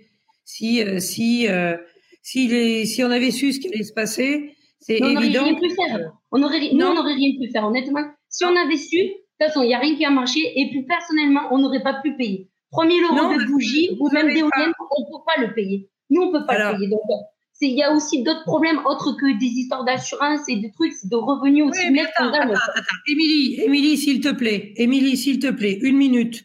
Le mildium et l'oïdium, euh, non, merde, l'inverse. Le mildiou et l'oïdium. Pardon. Le mildiou et l'oïdium, ça, et dire c'est, c'est, ça, ça arrive, ça fait partie, etc. C'est dur à combattre, mais ça, ça n'a rien à voir avec le climat. Et le choix d'être en bio, c'est un choix d'être en bio où le risque est plus fort par rapport à ces maladies-là. Mais ça, on sait quand on fait le choix. Après, sur les choix d'exploitation, moi, je ne juge pas. Je dis simplement que chaque agriculteur fait ses choix et se fait conseiller par qui il veut. Nous, notre boulot, c'est d'amener le maximum de solutions pour toute la panoplie de situations. Après, il y a des gens qui voudront se protéger, d'autres non. Mais moi, je respecte les choix des gens complètement. Mais oui, mais euh, vous êtes en train de dire, grosso modo, que c'est pas si cher que ça, c'est ce que vous étiez en train de dire, ah bah, en disant que votre collègue viticulteur, en gros, ben oui, effectivement, 2000 euros sur 21 hectares, effectivement, c'est pas cher. On est bien d'accord. Mais sauf qu'à certains moments, il faut pas oublier que là, ce qu'il faut savoir, c'est qu'il a, il a, il a, il a, il a mis qu'une certaine partie de son rendement. Il a pas tout mis. C'est pas possible parce que moi, j'ai demandé la cotation exacte de ce que je suis censé faire en rendement et je peux vous dire que c'était pas, c'est pas 200 ah euros l'hectare. Il faut, pas être réaliste, sinon tout le monde le prendrait. Émilie, Émilie, il y a des options. Il a choisi d'assurer ce volume-là. Il peut choisir d'assurer plus et c'est plus cher. C'est voilà, ça. Nous, on choisit d'assurer un certain rendement de céréales. On choisit même le prix. On choisit le rendement, le prix. On dit, moi, je couvre ça. Pourquoi? Parce que ce niveau-là, ça couvre mes charges à moi. Mais ceux qui veulent assurer plus ou plus plus, c'est comme quand tu t'assures en tierce collision ou que tu t'assures euh, euh, pas en tierce euh, tout risque. C'est pareil si tu veux. Mais ça, c'est des choix d'agriculteurs. Mais moi, je mélange pas l'oïdium, le mildiou, qui a fait que vous avez eu des mauvais rendements. Ça, ça n'a rien à voir avec le climat. Mais si, ça a à voir aussi. C'est à cause de ça aussi que des fois, on peut pas s'assurer parce qu'on n'a pas la trésorerie pour pouvoir le faire. C'est pour ça aussi c'est ça qui fait que c'est un tout. L'agriculture, on travaille le climat. Si à un moment donné, on se trouve avec de la maladie, c'est que le climat, il change et qu'on se retrouve avec ces problèmes de maladie. C'est pas juste parce qu'on travaille mal et qu'on est des débiles. C'est juste qu'à un moment donné, ben, on fait comme on peut, comme c'est possible, quoi. C'est tout, quoi. Donc, c'est vrai que ces histoires d'assurance, elles sont mal faites, mais il y a aussi des choix qu'on les prend pas parce que aussi, des fois, on n'a pas l'argent de pouvoir les payer. Voilà, c'est tout, quoi. Voilà. Et que c'est un déroulement de plein de choses, quoi. Voilà, c'est. Ouais, mais tout ça. Et puis, il n'y a pas deux situations qui se ressemblent. Quand voilà, c'est tout. C'est pour ça que vous comparez avec votre collègue qui est viticulteur. Il a raison. Je ne dis pas qu'il a tort. Je dis juste que c'est facile de généraliser en disant pourquoi il y en a qui arrivent et pourquoi d'autres, ils n'y arrivent pas. C'est parce qu'on est tous différents et qu'on est tous dans des secteurs différents. Je ne généralise pas. Si tu dis ça, c'est pas juste. Je ne généralise pas. Je te dis qu'il faut regarder de près et qu'il faut contacter un professionnel du sujet. Et si vous faites le choix de pas le faire, vous faites le choix de pas le faire. Mais c'est après, on, sait, on sait pertinemment, et c'est là où on se rend compte que euh, la diversité des exploitations en France est tellement énorme que, que chaque cas est différent et on aura, euh, j'allais dire, des. Euh, voilà, c'est aussi pour ça que quelque part c'est intéressant d'avoir l'avis de David et, et, la façon de faire qu'ils ont. Mais c'est sûr qu'ils n'ont pas les mêmes valeurs de, j'allais dire, de production. Donc c'est pas les mêmes moyens qu'on peut mettre en avant pour, voilà, éviter la gelée, pour mettre des, des systèmes de réchaud, comme en Bourgogne, comme ça se fait euh, voilà, euh, à droite à gauche. Et c'est vrai que tous ces, toutes ces choses-là et le fait d'être peut-être très peu touché habituellement euh, comme vous l'avez jamais été. Hein, euh, voilà, dans, dans votre secteur, ça n'est jamais arrivé, comme tu disais. Euh, même ton grand-père n'a jamais connu ça. Et c'est sûr que forcément de se retrouver là, à un moment donné, le, le, choix, le choix de l'assurance. Bon, de toute façon, on va pas, on va pas continuer sur ce sujet-là parce que c'est vrai qu'il y a sûrement des réformes à faire sur l'assurance ou et, et, je pense aussi pas mal d'explications aussi parfois. Hein. Moi-même, je, je me trouve souvent entre guillemets à un moment donné où je me pose des questions et puis par dépit, ben, j'y non, j'y vais pas, alors que, alors j'aurais peut-être dû. Et sur certaines productions, c'est plus compliqué que sur d'autres aussi. Euh, par rapport aux couvertures. Hein. Euh, moi, ce que je voudrais lancer, c'est peut-être euh, Gilles. Est-ce que tu as vu quelques quelques petites questions ou remarques qui pourraient intéresser Christiane? Parce que je sais qu'on va pas on va pas la tenir toute la soirée parce qu'elle a déjà eu une lourde journée. Et puis, comme mon podcast est très long, comme tu le fais remarquer aussi, il n'y a, a, pas de souci. On, on va pas non plus te retenir trop longtemps. Voilà. Alors, il y a J'avais un petit truc à ajouter après, mais. Vas-y, David. Il, y a pas mal de il y a pas mal de remarques aussi sur un petit peu tous les secteurs qui, qui ont été touchés. Euh, il y a pas mal de remarques sur euh, les éleveurs. Euh, là, en ce moment, il y a, bah, c'est vrai que les prairies ont aussi été touchées. Il y a des gros problèmes de pousse d'herbe aussi. Donc à prendre en compte. Alors c'est vrai que c'est beaucoup moins visible. les, les betteraves qui ont, qui ont dû être semées, nous dans notre secteur, on commence aussi à avoir des problèmes sur les colzas et sur les, les blés qui commencent à se voir. Je pense que ça se verra dans les, dans les semaines à venir et qui sont des restes. et je, c'est ce qu'on disait au début, c'est que cette vague de froid, en fait, elle a quasiment touché tous les secteurs. Alors beaucoup moins. Il y a des secteurs où c'est vraiment à 100%, c'est visible et c'est, actuel. Et c'est vrai que là, dans les commentaires, il y a beaucoup de personnes qui ont été touchées sur pas mal de, productions. Euh, et donc, je sais pas, Christiane, aujourd'hui, euh, si si tu as d'autres, euh, d'autres chiffres sur les grandes cultures, sur, euh, sur les éleveurs. Sur les grandes cultures, euh, la betterave a été très touchée parce que les semis étaient récents et puis c'était au stade de toute petite feuille ou deux feuilles. Euh, l'estimation, c'est qu'il y a 35 000 à 40 000 hectares de betteraves à ressemer euh, et ça vaut 700 euros hectare. Et alors ceux qui étaient assurés, je ne vais pas y revenir, mais ceux qui étaient assurés, ils sont assurés ressemis, c'est-à-dire que l'assurance paye la semence pour faire les travaux et les travaux de ressemis. Bon, en plus, Cristal Union a payé les semences parce que comme il manque de betteraves et qu'ils ont peur de manquer de betteraves, c'est la coopérative qui a pris en charge les semences. Euh, mais par contre, ceux qui ne sont pas assurés, ben, malheureusement, les pauvres, euh, il faut tout redébourser. Euh, il y a des colzas qui sont vraiment mal en point. On voit sur Twitter des images épouvantables aussi. Ça, ils ont vraiment dérouillé les colzas aussi. Et même des blés ou des orges qui sont touchés aussi. Et les producteurs, de, les éleveurs, donc l'herbe a du mal à pousser. Alors juste, nous, on a fait un tour dans nos blés ce week-end. La paille va être hyper courte. On va avoir très peu de mmh. paille. On est éleveur de porc et on élève nos porcs sur paille, nos truies sur paille. Donc, d'habitude, on, on, a 180 tonnes de paille euh, de notre exploitation. Cette année, c'est sûr qu'on en aura beaucoup moins. Donc, euh, la paille va être rare et chère. On a déjà lancé une opération dans la Fédé parce que, et d'ailleurs, avis à la population, on cherche de la paille pour nos éleveurs. Euh, donc, les blés ont arrêté de grandir. Donc, la paille est courte, on aura peu de paille. Et pour ce qui est de, l'herbe, tous, les agriculteurs qui font leur foche en ce moment disent que la première pousse, qui d'habitude représente 70% du potentiel de, récolte, euh, est bien inférieure. Et comme il fait très froid, et puis nous, on a, dans l'ouest, là-bas, on a du vent d'est qui est glacial, rien ne pousse. Donc, euh, il, y a une, il, interrogation. Donc, on regarde tous la météo, on a besoin de plusieurs météos. Mais la sécheresse, euh, aujourd'hui, fait beaucoup parler aussi. Tu as raison, Gilles. David, tu avais une, une, remarque, tu disais. Ouais, une petite remarque sur, euh, sur voilà, moi, des choses qui me choquent un petit peu quand j'écoute. Euh, L'année dernière, on a fait beaucoup de distillation, on a fait de la subvention pour distiller. Et cette année, on va manquer de récolte pour les vignerons. En tout cas, enfin pour, pour, pour les régions, Champagne, il n'y a pas eu de, de distillation, euh, puisque justement la régulation euh, de, de nos rendements, on les gère nous-mêmes et on a fait 25% euh, de rendement en moins. Donc du coup, bah, ça nous a permis de rien, de rien distiller. On s'est serré la vis. Mais voilà, donc on a distillé en grande, en grande partie en France. Et cette année, on va faire l'inverse, c'est qu'on va aller recourir après des subventions. Et là où je suis pas je suis pas forcément euh, d'accord non plus. C'est ce que vous dites euh, pour cotiser aux, assurances. Je suis complètement d'accord avec Émilie. À un moment donné, les marges de manœuvre des exploitations, surtout quand vous la passez en bio, euh, déjà que de toute façon, vous avez entre 20 et 30% de rendement en moins. Et euh, Émilie l'a très justement dit, à un moment donné, vous coupez euh, dans, dans, dans, ce que vous pouvez couper, parce que vous n'avez pas de marge de manœuvre. Donc, cotiser pour quelque chose, vous allez voir une fois, surtout dans leur région, une fois sur 10, une fois sur 15. Euh, très honnêtement, ça tient pas la route. Oui, ouais, mais il y a quoi comme solution du coup? Bah, Alors, déjà, première chose, par rapport à la distillation, je veux dire, moi, si j'ai été prophète, ça serait super chouette, hein, mais j'ai pas de boule de cristal. C'est-à-dire que le gel qu'on se chope là, Personne ne pouvait. Proposition, madame. je, vous supprimez la loi E20 et puis on peut consommer un petit peu plus, on peut ah faire bah. un petit peu de pub et puis. Ah, avec bah plaisir.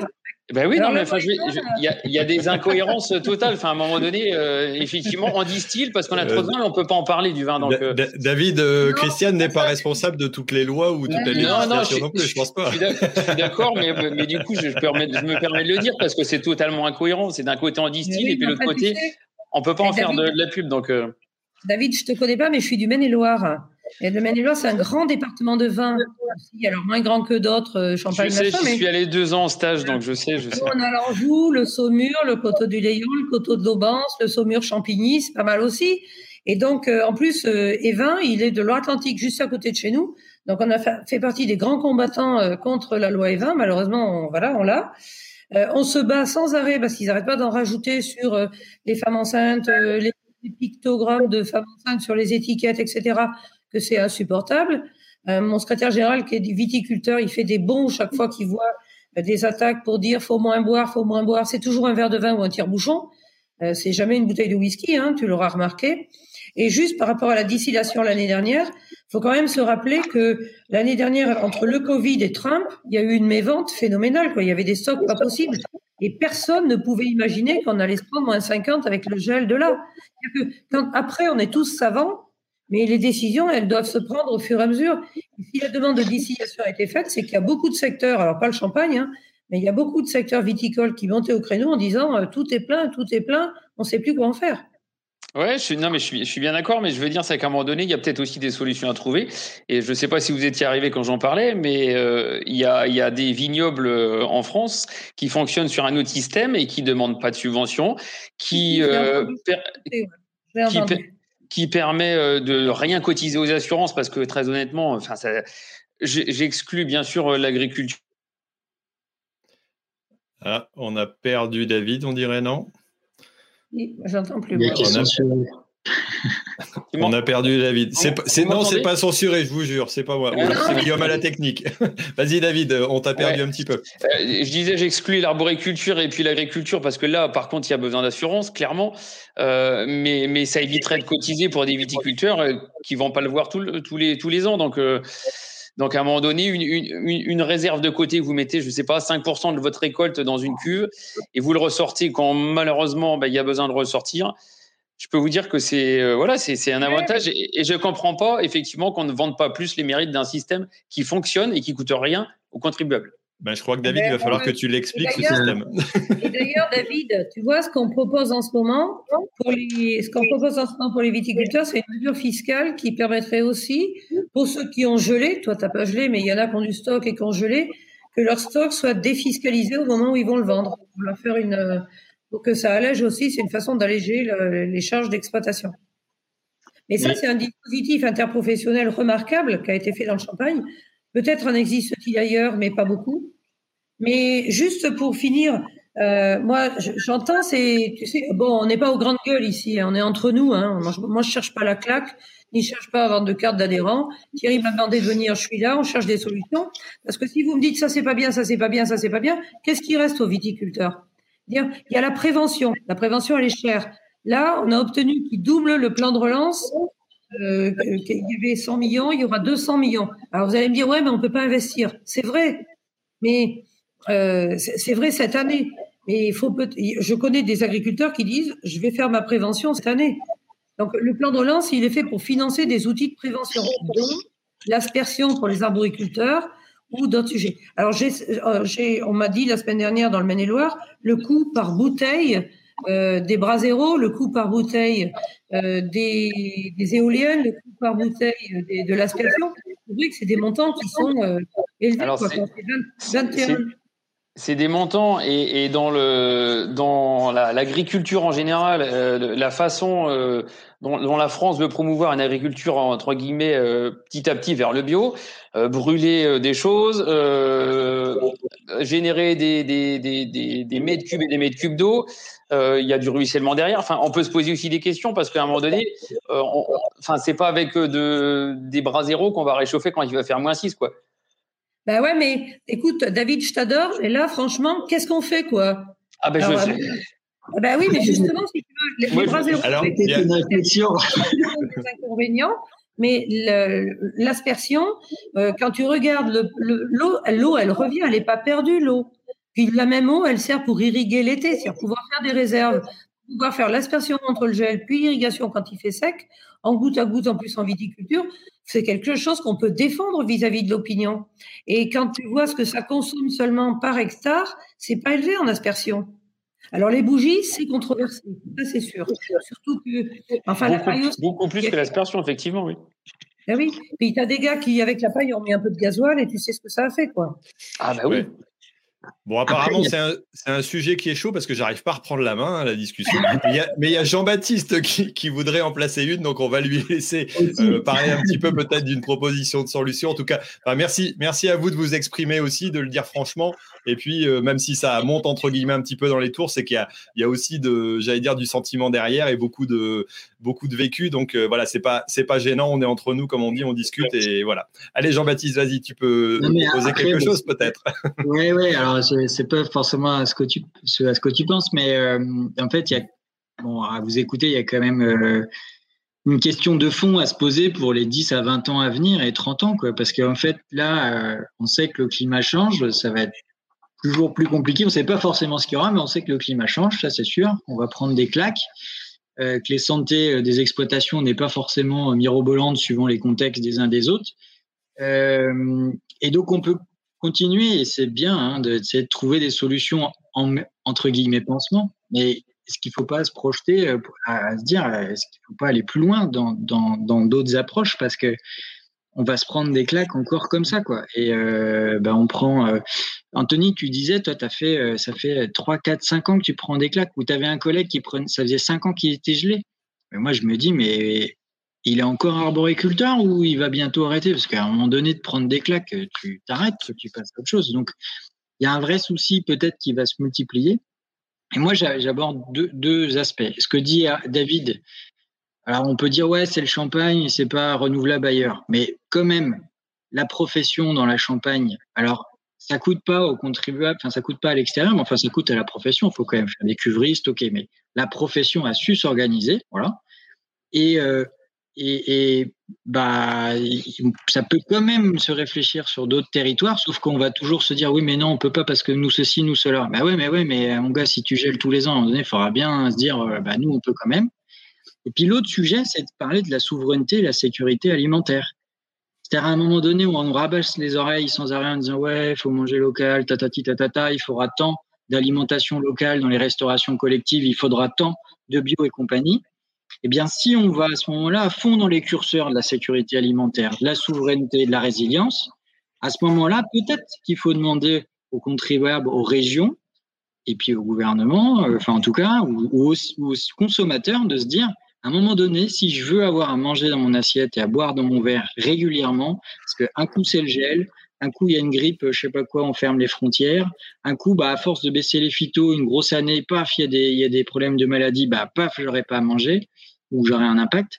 À un moment donné, de se dire, bah, on va défendre notre souveraineté alimentaire, et comme vous le voulez tous, vous citoyens, globalement ou politiques, eh bien, de manière différente peut-être des outils que l'on a, de se dire, euh, voilà, les citoyens contribuent, mais sur ce message de on s'assure d'avoir à manger notre assiette. Parce que moi, ce qui me fait flipper, c'est ce que je disais au départ, c'est que bon, ça n'a pas trop gelé chez les voisins, mais enfin un petit peu quand même. C'est qu'à un moment donné, cet été, il va manquer des fruits euh, dans les assiettes des consommateurs où ça va coûter super cher. Et les gens vont pas pouvoir l'acheter. Donc, euh, recomprendre cette notion de sécurité alimentaire, se dire, bah, ça doit se payer. Alors, on pourrait dire que les citoyens, ils payent avec la PAC, Bon, bah là, c'est plus forcément distribué comme ça soit. Peut-être qu'il faut euh, oublier en fait notre bagarre euh, technique pour trouver le bon sujet, et de se dire, bon, on prend le discours des citoyens, on y va à fond et on les fait recomprendre à la cause qu'il peut manquer à manger dans l'assiette ou dans le verre. Pour le verre, c'est toujours un peu plus compliqué, mais dans l'assiette, on comprend bien euh, quand, on, quand il va nous manquer à manger. Enfin, moi, j'aimais cette hypothèse de se dire, prenons le citoyen à fond dans le sujet. C'est à ce titre-là qu'on dit il faut que l'État mette 200 à 300 millions d'euros sur la table pour nous aider à sécuriser nos exploitations. Parce qu'il faut qu'il nous aide dans la prévention pour que ce soit accessible. Et puis, il faut qu'il nous aide ensuite dans l'assurance quand on a perdu pour tenir debout nos exploitations. Et si vous avez lu la façon dont le ministre le dit, il reprend exactement les arguments qu'on a employés pour monter notre dossier de demande du milliard la souveraineté est à ce prix. Si on veut produire en France, il faut protéger nos cultures de plus en plus exposées au gel. Mais tu vois, il y a aussi, je lisais un article dans Le Figaro la première semaine, et Émilie l'a un peu dit tout à l'heure. Alors moi, je suis pas une technicienne de la vigne, vous vous l'êtes, euh, sur la question de la taille. Il y avait la question de la taille précoce ou tardive, et Émilie tout à l'heure a parlé de la taille plus ou moins longue ou courte. C'est-à-dire que des choses auxquelles on pensait pas forcément peuvent peut-être se révéler intéressantes dans le nouveau contexte. Et c'est là où on a besoin aussi de, praticiens comme les viticulteurs de conseillers, d'experts, comme on en a dans nos instituts techniques aussi. Il y a peut-être des choses qu'on va découvrir qu'on minimisait. Tiens, je vais poser justement une question à Émilie. Euh, je sais qu'il y a des cépages, par exemple, qui ont été euh, des nouveaux justement pour résister mieux, par exemple, au mildiou, euh, à ces problématiques-là, et qui ont été implantés. Est-ce que, est-ce que vous savez si eux ont été très impactés aussi par le gel? Parce que quelque part, si on arrive à, apporter une nouvelle technologie, entre guillemets, ou plutôt une nouvelle génétique dans des cépages qui vont être résistants, à, par exemple, au mildiou, euh, est-ce qu'on n'aura pas un autre problème parce qu'ils ne seront pas résistants au gel? Et dans ce cas-là, euh, on se retrouve encore avec euh, une nouvelle problématique parce que quelque part, on n'a pas solutionné tout, quoi. Et, quelque part, trouver les, choses qui vont être parfaites, je ne sais pas si c'est possible, quoi. vous avez, Émilie, toi, tu, as vu de, de l'impact aussi, ou Benjamin, sur, sur les cépages justement récents là que vous avez essayé d'utiliser? Ils sont trop neufs bah, peut-être Ouais, en fait, euh, nous, ouais, bah, ils sont tout neufs et ils sont, sont fragiles encore quand c'est tout neuf. Et au final, et eh ben, ça fait partie des parcelles qui ont le joué. Donc tant mieux, c'est une bonne nouvelle. Hein. D'accord.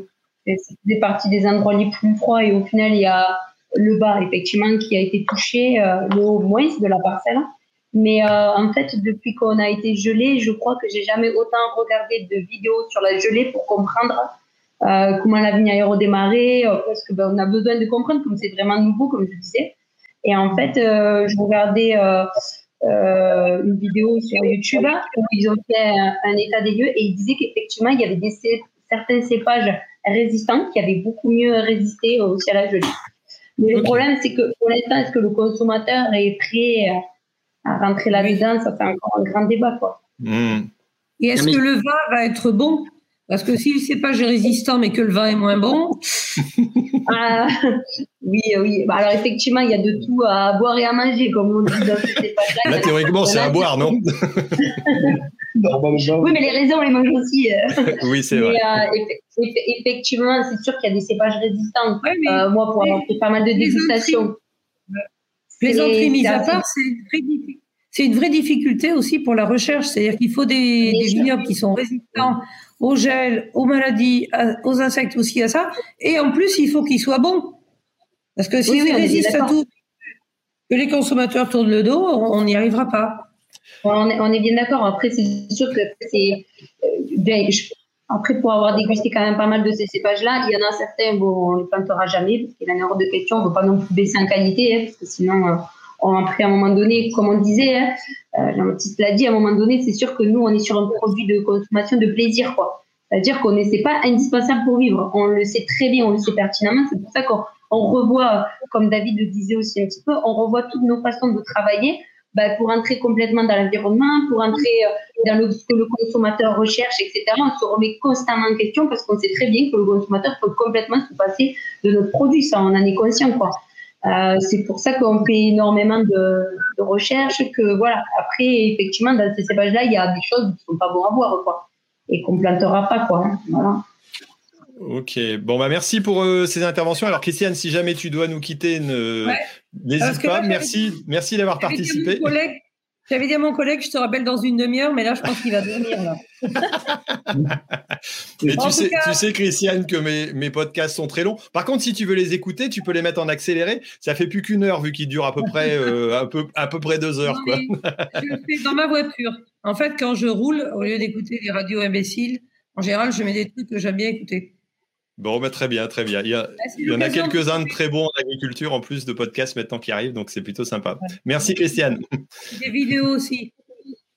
Et puis, salut à Wheezy Farm pour le coup de gel, euh, le coup de gel euh, sur, dans vos assiettes. on a beaucoup hésité pour le verre. Émilie, on l'a pas mis, mais nous, quand on parle de manger, c'est toujours avec une bonne bouteille à côté. Donc, euh, voilà. Ok, bah, de toute façon, on va, justement parler juste après. Merci, Christiane. Il y a juste une dernière petite question qui a été posée ah. trois ou quatre fois euh, pour Christiane sur, euh, sur euh, tout ce qui est dérogation pour la fauche des jachères. Il y a plusieurs ah. éleveurs qui posent la question. Alors, bah, là, ce qui est épouvantable. Pour terminer. Non, non, mais ce qui est très agaçant, mais tu sais, tu sais pourquoi, Gilles, c'est que, en fait, Bruxelles ne répond oui que quand tous les pays le demandent. Et en général, Bruxelles répond oui fin août. Donc, euh, quand tout est grillé. Et c'est très agaçant ce sujet parce que oui, moi j'ai déjà eu la demande par. Euh, on a un groupe WhatsApp de ma Fédé. Là, je l'ai eu ce week-end trois fois. Et on commence vraiment à y regarder de près. Mais Comme on a déjà des départements où il y a des restrictions d'irrigation, euh, on pousse le ministre français à nous écouter. Donc là, le conseil de avril, c'était aujourd'hui. La meilleure date à laquelle il peut le demander, c'est le conseil de mai maintenant. Donc c'est vous dire. Hein.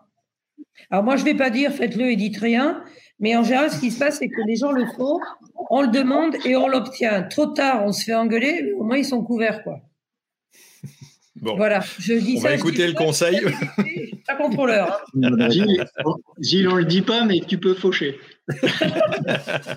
Gilles, il a, à part des escargots, il doit pas avoir de bêtes à cornes, je pense pas. Et si, et si, il y a toutes ces petites là, à côté de chez lui qu'on fait en voiture à chaque fois qu'on vient chez lui. Bah, Détrompe-toi, cette année, j'ai 20 hectares d'herbe pour un voisin euh, éleveur et malheureusement, il n'y a rien du tout et c'est catastrophique. Ça a tout gelé, c'est tout jaune et il n'y a rien du tout. Le pauvre, euh, ça va être compliqué pour lui de faire ses stocks.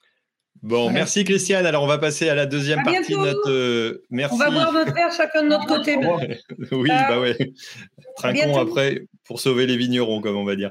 Bon, euh, donc euh, oui, bah je vais faire peut-être la, la petite pause intermédiaire parce que si le podcast existe, c'est aussi parce que j'ai des, des partenaires qui m'aident à, à le, à le faire gérer. Et entre autres, tiens, je vais demander justement à nos vignerons si ils ont déjà vu ce, ce type d'appareil parce que bon, j'ai Ternet, voilà, qui. Alors il n'y a pas d'article cette semaine. Moi, j'ai, on a débarqué un peu le sujet. euh, c'est Jean-Baptiste qui m'a lancé, proposé le sujet. euh, je sais plus quand, lundi ou mardi. J'ai dit bon, j'ai encore appelé personne pour. Pour euh, lundi, donc euh, on va le, lancer, pourquoi pas. Euh, donc il n'y a pas d'article sur Ternet euh, ce coup-ci, mais en tout cas merci de nous, suivre aussi. Et Guillaume, si tu peux nous lancer le Calidrop, normalement il y a la petite vidéo qui est prévue de viser zéro impact, et puis on va on va voir un petit peu ce qu'en disent nos nos vignerons, savoir s'ils ont déjà vu ce système-là.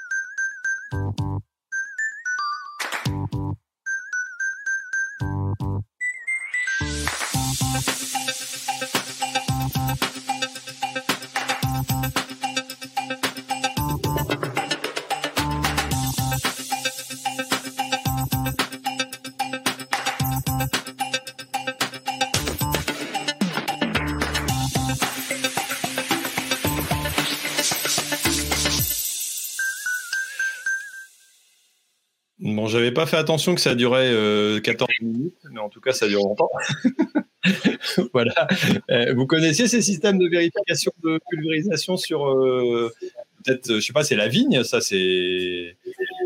Ouais, David, tu as déjà vu euh, ce type de. T'as coupé, t'as ton micro coupé, David. Je te l'ai remis, voilà. Euh, pas système-là, mais, mais oui, d'autres systèmes qui permettent euh, de mesurer l'efficacité, savoir si, c'est, si la pulvée est bien homogène, surtout. Ouais. Ok. Et, et plus dans le sud, chez Émilie Benjamin, vous avez déjà vu aussi, non? On l'a utilisé, en fait, ils sont venus le faire il y a 22 ans. Ils ont un autre système aussi euh, qui est super aussi, c'est les dropins. Euh. Là, c'est carrément des feuilles que tu mets dans la végétation et ça marche très bien aussi, quoi. Oui, les, papiers, ça- les papiers hydrosensibles, ça marche super bien. Non. Ouais, ouais, mais c'est le même principe. C'est le- l'avantage, c'est que tu sais, les papiers hydrosensibles, chaque fois, tu es obligé de les jeter, que les dropins, tu peux les réutiliser comme le, le panneau, en fait. Ouais. Même principe, c'est Syngenta aussi, c'est super. Des morceaux de, de, de feuilles en plastique. Des feuilles en plastique, quoi. donc tu peux les effacer. On va vous faire la pub si tu veux, Thierry. Ça marche. Bon, alors deuxième partie euh, de l'émission. La première partie a déjà duré très longtemps, mais bon, c'était assez animé et puis le, le débat était intéressant aussi. Hein. On voit qu'il y a il y a des choses à certainement faire évoluer et puis à, discuter en tout cas. Euh, alors euh, Jean-Baptiste et, Sophie, est-ce que vous pouvez nous présenter un petit peu donc la, démarche donc qui s'appelle euh, opération coup de froid dans nos assiettes? Je l'ai bien noté parce que sinon je vais me faire gronder. Nous expliquer un peu en quoi ça consiste parce que c'est une c'est une forme un peu encore différente de, enfin, de protection non, mais de, proposition pour aider les, les, producteurs qui ont été touchés, quoi. Mmh. Oui, tout à fait. Alors, après, euh, ça fait une heure euh, bien tassée qu'on parle. On ne prétend pas du tout, euh, malheureusement, remplacer 100% des, pertes que les uns et les autres ont pu avoir. Mais en fait, l'idée, c'était de. Enfin, on peut pas être insensible en fait à la, difficulté d'un certain nombre de producteurs. Alors pour le coup, et on peut en reparler, Anthony et euh, nous, on, on, pense que. Enfin, j'ai essayé de tendre la perche à Christiane, mais ça n'a pas tant marché que ça. Euh, on, on, pense qu'il faut associer beaucoup plus les consommateurs. C'est-à-dire que euh, on se fout sur le nez euh, sur plein de sujets, mais à un moment donné, euh, pour de la bouffe, faut quand même comprendre que voilà, c'est les 3% des agriculteurs et vitis qui restent en France qui font tout le reste. Quoi. Et, et se dire que voilà, il peut y arriver un tas de choses, il faut vraiment qu'on se connecte. Et donc, nous, on, on voulait repasser un message avec coup de froid dans nos assiettes pour, euh, voilà, de manière subliminale, essayer de glisser toujours une petite histoire. Essayer d'avoir un type qui, qui, qui, se retient comme ça, euh, si on peut passer un peu dans les médias pour faire durer un peu ça. Et puis euh, pour surfer aussi sur la vague de des bras pour ton assiette quoi quelque part quoi. Ouais, bah ouais, c'était surtout le même message, c'est de se dire bon sang, mmh. mais les gars, mais pour votre assiette, euh, il faut quand même qu'il y ait des choses qui marchent. Si ça marche pas, mmh. vous allez avoir des problèmes à force. Enfin, on va avoir des problèmes consommateurs aussi quand même.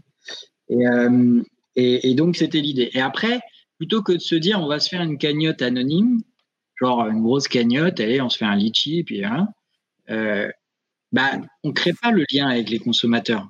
Enfin, le gars, il donne comme ça en vrac, il sait pas pour qui, il sait pas pour que, quoi. C'est pas du tout la même chose. Et alors, par contre, je comprends que ça, ça, ça mobilise beaucoup plus d'énergie. Mais c'est pas la même chose que qu'Anthony ou Émilie ou Paul, Pierre, Jacques, tous ceux qui vont raconter leur histoire, c'est-à-dire euh, comment ils sont défendus, qu'est-ce qu'ils font au quotidien, qu'est-ce qu'ils font sur leur entreprise, voilà où ils veulent atterrir avec leur exploitation dans 10, 15, 20 ans ou dans 5 ans, ou les projets qu'ils font. Expliquer tout ça parce que ça, il y a des consommateurs qui n'ont rien à carrer, c'est clair, mais il y en a qui sont euh, qui sont attentifs à ça. Et du coup, c'est pour ça qu'on s'est associé rapidement à, Mimosa, qui gère, et je laisserai euh, Sophie euh, se présenter, hein, qui écoute depuis tout à l'heure gentiment. qui est très sage d'ailleurs, euh, je la réinviterai encore, hein, mais. mais euh, associé à Mimosa qui sait très bien gérer ça, des campagnes de financement participatif, euh, qui bah, drainent des consommateurs engagés. Moi, j'insiste sur le engagé, c'est ça qu'on a besoin. C'est que s'engage vis-à-vis des producteurs comme nous, on s'engage vis-à-vis de d'eux dans nos pratiques, qui s'engagent en cas de coup dur euh, pour euh, voilà constituer un petit capital. Ça sera pas, ça sera pas des fortunes, mais ça peut faire un petit quelque chose. Et puis surtout, on sait jamais, ça peut créer du, du rebond pour demain. Des, des gens qui euh, euh, bah voilà, préachèteront pour l'année prochaine. Euh, un chef d'entreprise qui va être dedans, qui va être touché, qui va mettre un peu plus qu'autre chose. Et euh, bon voilà, Sophie, elle, elle, connaît ça, donc je te, je te laisse présenter la mécanique. Et puis Mimosa, puis Mimosa aussi. Ouais, Justement, après, je serais intéressé d'avoir le retour de nos producteurs pour voir si ouais. c'est un, un, support qu'ils pourraient adopter. Et, et créer, et créer, et créer d'autres débats, j'espère. Vu, euh... vu l'ambiance de ce soir, à mon avis, on est bien parti. euh, du coup, euh, Effectivement, alors Mimosa, nous, euh, bah, comme l'a dit Jean-Baptiste, hein, humblement par rapport à la situation, on s'est juste posé la question de ce qu'on pouvait faire euh, suite aux épisodes de gel. De la même manière qu'on avait essayé de mettre en place un certain nombre de, d'actions euh, pendant le premier confinement, euh, avec la fermeture de la CHR et, tout ce qui a pu euh, tout ce qui a pu se passer, on s'est posé on s'est posé la question de ce qu'on pouvait faire à notre échelle. Et en fait, la solution la plus simple, c'était de mettre à disposition les outils de financement qu'on propose aujourd'hui aux agriculteurs le don avec contrepartie et le prêt rémunéré à des conditions plus avantageuses que d'habitude, notamment son business model, son modèle économique derrière pour, pour Mimosa. Et donc aujourd'hui, ce qu'on propose, c'est soit aux agriculteurs de faire appel effectivement à la générosité de citoyens engagés à travers le don avec contrepartie. Donc le don avec contrepartie, c'est concrètement, on lance une collecte sur Internet, on collecte entre 5 et 10 000 euros alors ça peut aller beaucoup plus, hein. on peut aller jusqu'à 150 000 euros, c'est un record qu'on a fait sur Mimosa. Ça peut être euh, à partir de 1000 euros, mais en tout cas on collecte une somme comme ça et on va euh, remercier le contributeur avec des contreparties en nature. Donc ça peut être euh, des produits, ça peut être de la prévente par exemple, ça peut être des expériences, ça peut être des séjours à la ferme, etc. Et puis on a une on a une deuxième deuxième offre qui est pareil, qui découle d'un outil qu'on propose, qui est le prêt rémunéré qui est un crédit de trésorerie à court terme entre 15 000 et 100 000 euros qui sont débloqués en moins d'une semaine. Et donc, c'est un, un, crédit de trésor donc de simple et rapide, euh, assez flexible, hein, euh, sur 3, 6, 9 ou 12 mois. Et donc, voilà comment nous, on essaye, euh, bah, juste à notre échelle, de se dire, il y a des manières de d'adapter les outils du financement participatif à, aux situations qu'on peut, qu'on peut rencontrer. Et effectivement, moi, je pense que, alors, c'est c'est complètement complémentaire à tout ce dont on a parlé euh, pendant cette, euh, cette première partie de l'émission. Mais selon moi, je pense que c'est une démarche qui est assez positive, justement, et qui permet aussi de, bah, d'aller vers autre chose, d'aller de l'avant, euh, qui est proactive et, qui est ouvert à tous. Hein. Tous ceux qui veulent lancer une collecte pourront lancer une collecte et seront accompagnés par, par Mimosa. Donc voilà, c'est complètement complémentaire dispositif de solidarité plus globaux. Euh, et c'est intéressant que des personnes puissent euh, faire appel au financement participatif à leur échelle également. Euh, et puis, c'est aussi encadré. Jean-Baptiste disait bah, une cagnotte, une cagnotte litchi, par exemple, il n'y a pas d'accompagnement derrière. à l'inverse d'une collecte mimosa, il va y avoir un accompagnement par une personne dédiée qui va accompagner l'agriculteur, qui va accompagner l'arboriculteur, le viticulteur sur une rédaction, sur des, sur des illustrations, sur des contreparties, sur un plan de communication. Et c'est pas, vous n'allez pas être euh, euh, lâché dans la nature sur euh, sur ce type de collecte qui peut parfois faire peur parce que ça reste un mode de financement innovant. Et même si aujourd'hui le financement participatif c'est super important en France, c'est un marché qui a, qui a, dépassé le milliard d'euros l'année dernière. ça reste un, un outil qui est encore pas suffisamment utilisé par les agriculteurs. Ok, alors la, question euh, que je vais poser peut-être à, nos, agriculteurs, agricultrices qui ont été touchés ici, euh, c'est est-ce que voilà, est-ce que c'est dans les mœurs? Alors on en a discuté un tout petit peu euh, avant de démarrer l'émission, donc voilà, c'est c'est pas forcément évident à accepter, mais c'est vrai que le, le monde agricole n'a pas forcément l'habitude de allez, on va dire, euh, pourquoi pas mendier si on poussait à l'extrême en disant tiens, je vais euh, aller déposer une cagnotte. Est-ce que ça fait pas peur? Est-ce que ça, euh, c'est pas une crainte de dire comment ça, ça va être vécu? Je crois qu'Anthony t'en avait parlé. Il y a déjà eu des expériences de fête où ça n'a pas été forcément bien vu par les voisins ou des choses comme ça. Il y a, peut-être un a priori déjà sur sur ce type d'intervention, non C'est ça? Là, c'est bon. C'est bon. Euh, ouais, ouais, effectivement. Donc, suite à un gros orage de grêle qu'on a connu euh, dans la Drôme en, 2019, euh, certains producteurs, de leur propre initiative, ont lancé des, des cagnottes sur quel, quel média, je ne sais pas. Mais, enfin bref, les retours ont été plus que, plus que mitigés, effectivement, parce qu'il y en a qui se sont fait rentrer dedans en disant, alors, paysans, vivent de subventions, etc. Et en plus, aujourd'hui, vous venez quémander de l'argent directement aux citoyens. Enfin, voilà. En gros, non. Il y a vraiment, il y a vraiment eu de, mauvais retours. Donc, euh, ouais, moi, je suis assez mitigé, euh, mitigé euh, par rapport à ça. En tout cas, je trouve, je trouve l'initiative super intéressante quand même. mais c'est vrai que le sentiment de, de, de, se sentir un petit peu redevable voilà, par rapport à l'argent que, que les gens pourraient nous donner, c'est voilà, un petit peu un sentiment de, de malaise. Euh, ou de mal-être. Et euh, enfin voilà, nous, ce qu'on souhaite, c'est simplement arriver à, à vivre de, de, notre métier, de notre production, de la vente euh, de nos fruits, par exemple. Quoi. Après, ce qui, a, ce qui a été abordé par, par Sophie en ce qui concerne les prêts, ça, pour moi, enfin, c'est pas une option du tout envisageable dans le sens où, euh, bah, suite à la, au gel notamment, il y a des prêts garantis par l'État qui vont être mis en place très certainement à des taux proches de zéro si, si, les choses sont bien négociées. Donc le système de prêt, à mon avis, n'est pas adapté par rapport à ce que l'on vit actuellement. le système de dons, voilà, comme je l'ai dit, moi je suis un petit peu sceptique, mais c'est vrai que le fait qu'il y ait une contrepartie, ça peut être intéressant effectivement pour créer du lien avec, euh, avec la personne qui va, qui va faire un don. Euh, ça peut aussi euh, voilà, être un, levier pour, pour nous faire connaître, faire connaître nos métiers, nos exploitations. Donc là, je dirais oui, pourquoi pas. après, je pense que effectivement, c'est dommage, Christiane est parti. Moi, j'aurais voulu intervenir à plusieurs reprises tout à l'heure. Mais ce, qui, ce qui va être, enfin là où il faut vraiment mettre l'accent, c'est sur les mesures et l'accompagnement des producteurs. Euh, pour, euh, pour être résilient face à, ce type d'événement. Euh, donc elle parlait du, plan de relance. Aujourd'hui, effectivement, il y a un plan de relance pour, pour les, les, aléas climatiques. Simplement, il est super mal foutu à mon sens parce qu'il y a un plafond qui est trop bas pour que les, les, exploitants puissent investir et se protéger à, à, une échelle suffisamment importante quand même. L'assurance, on en a parlé, mais pour moi, c'est un système qui est pareil, super mal foutu. Euh, et sinon, par rapport à ce qu'a dit, euh, dit tout à l'heure Jean-Baptiste, euh, effectivement, il faut, il faut faire savoir au consommateur, lui faire prendre conscience qu'aujourd'hui, la nourriture qui arrive dans son, dans son assiette, elle vient pas nulle part, elle tombe pas du ciel.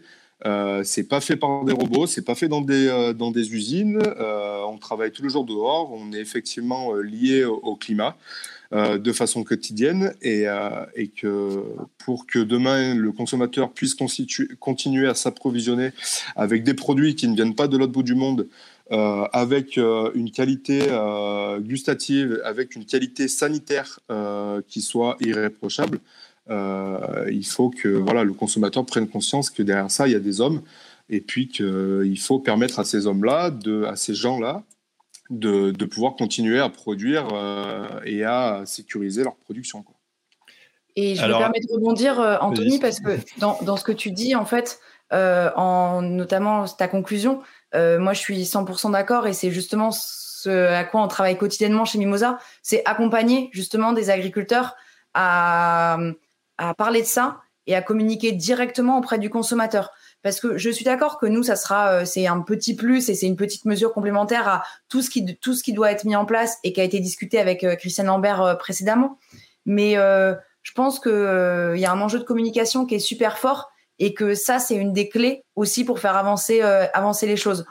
faire de la pédagogie vis-à-vis du consommateur pour qu'il comprenne aussi ce que sont les aléas climatiques aujourd'hui dans les exploitations.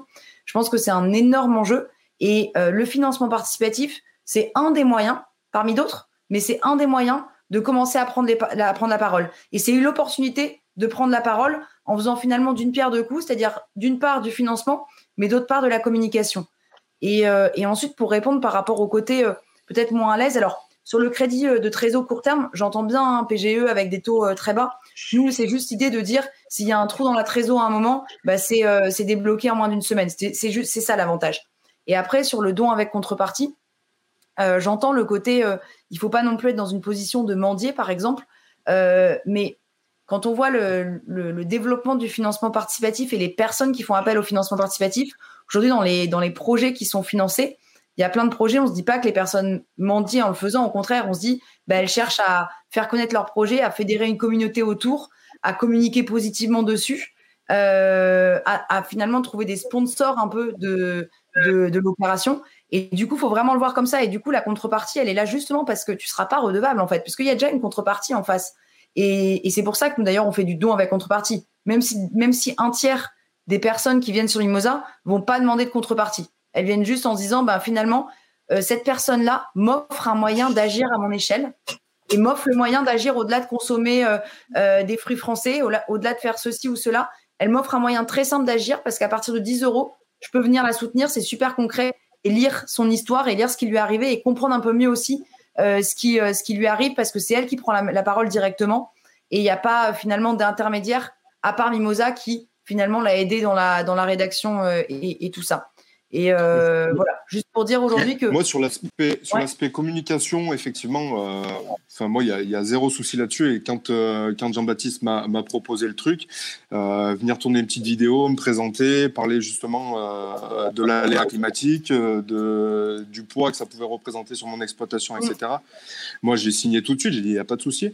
Après, le côté financier est peut-être un petit peu trop individualiste de la chose. C'est ça qui me dérange un petit peu parce que moi, effectivement, si je fais ça, une cagnotte sur Mimosa, peut-être il va me rapporter euh, voilà, un, petit peu, un petit peu des fonds. Je me dis, ouais, ok, ce sera très bien, tant mieux pour moi. Euh, par contre, mon voisin qui est à côté dans la même galère que moi, lui, s'il ne fait pas la démarche de le faire, il n'aura rien. Voilà. Donc moi, c'est ce côté un petit peu ouais, individuel qui me dérange un petit peu. Donc c'est pour ça que moi, je vois plutôt euh, des mesures au, sens, au sens large prises par les pouvoirs publics pour essayer d'améliorer la, la situation.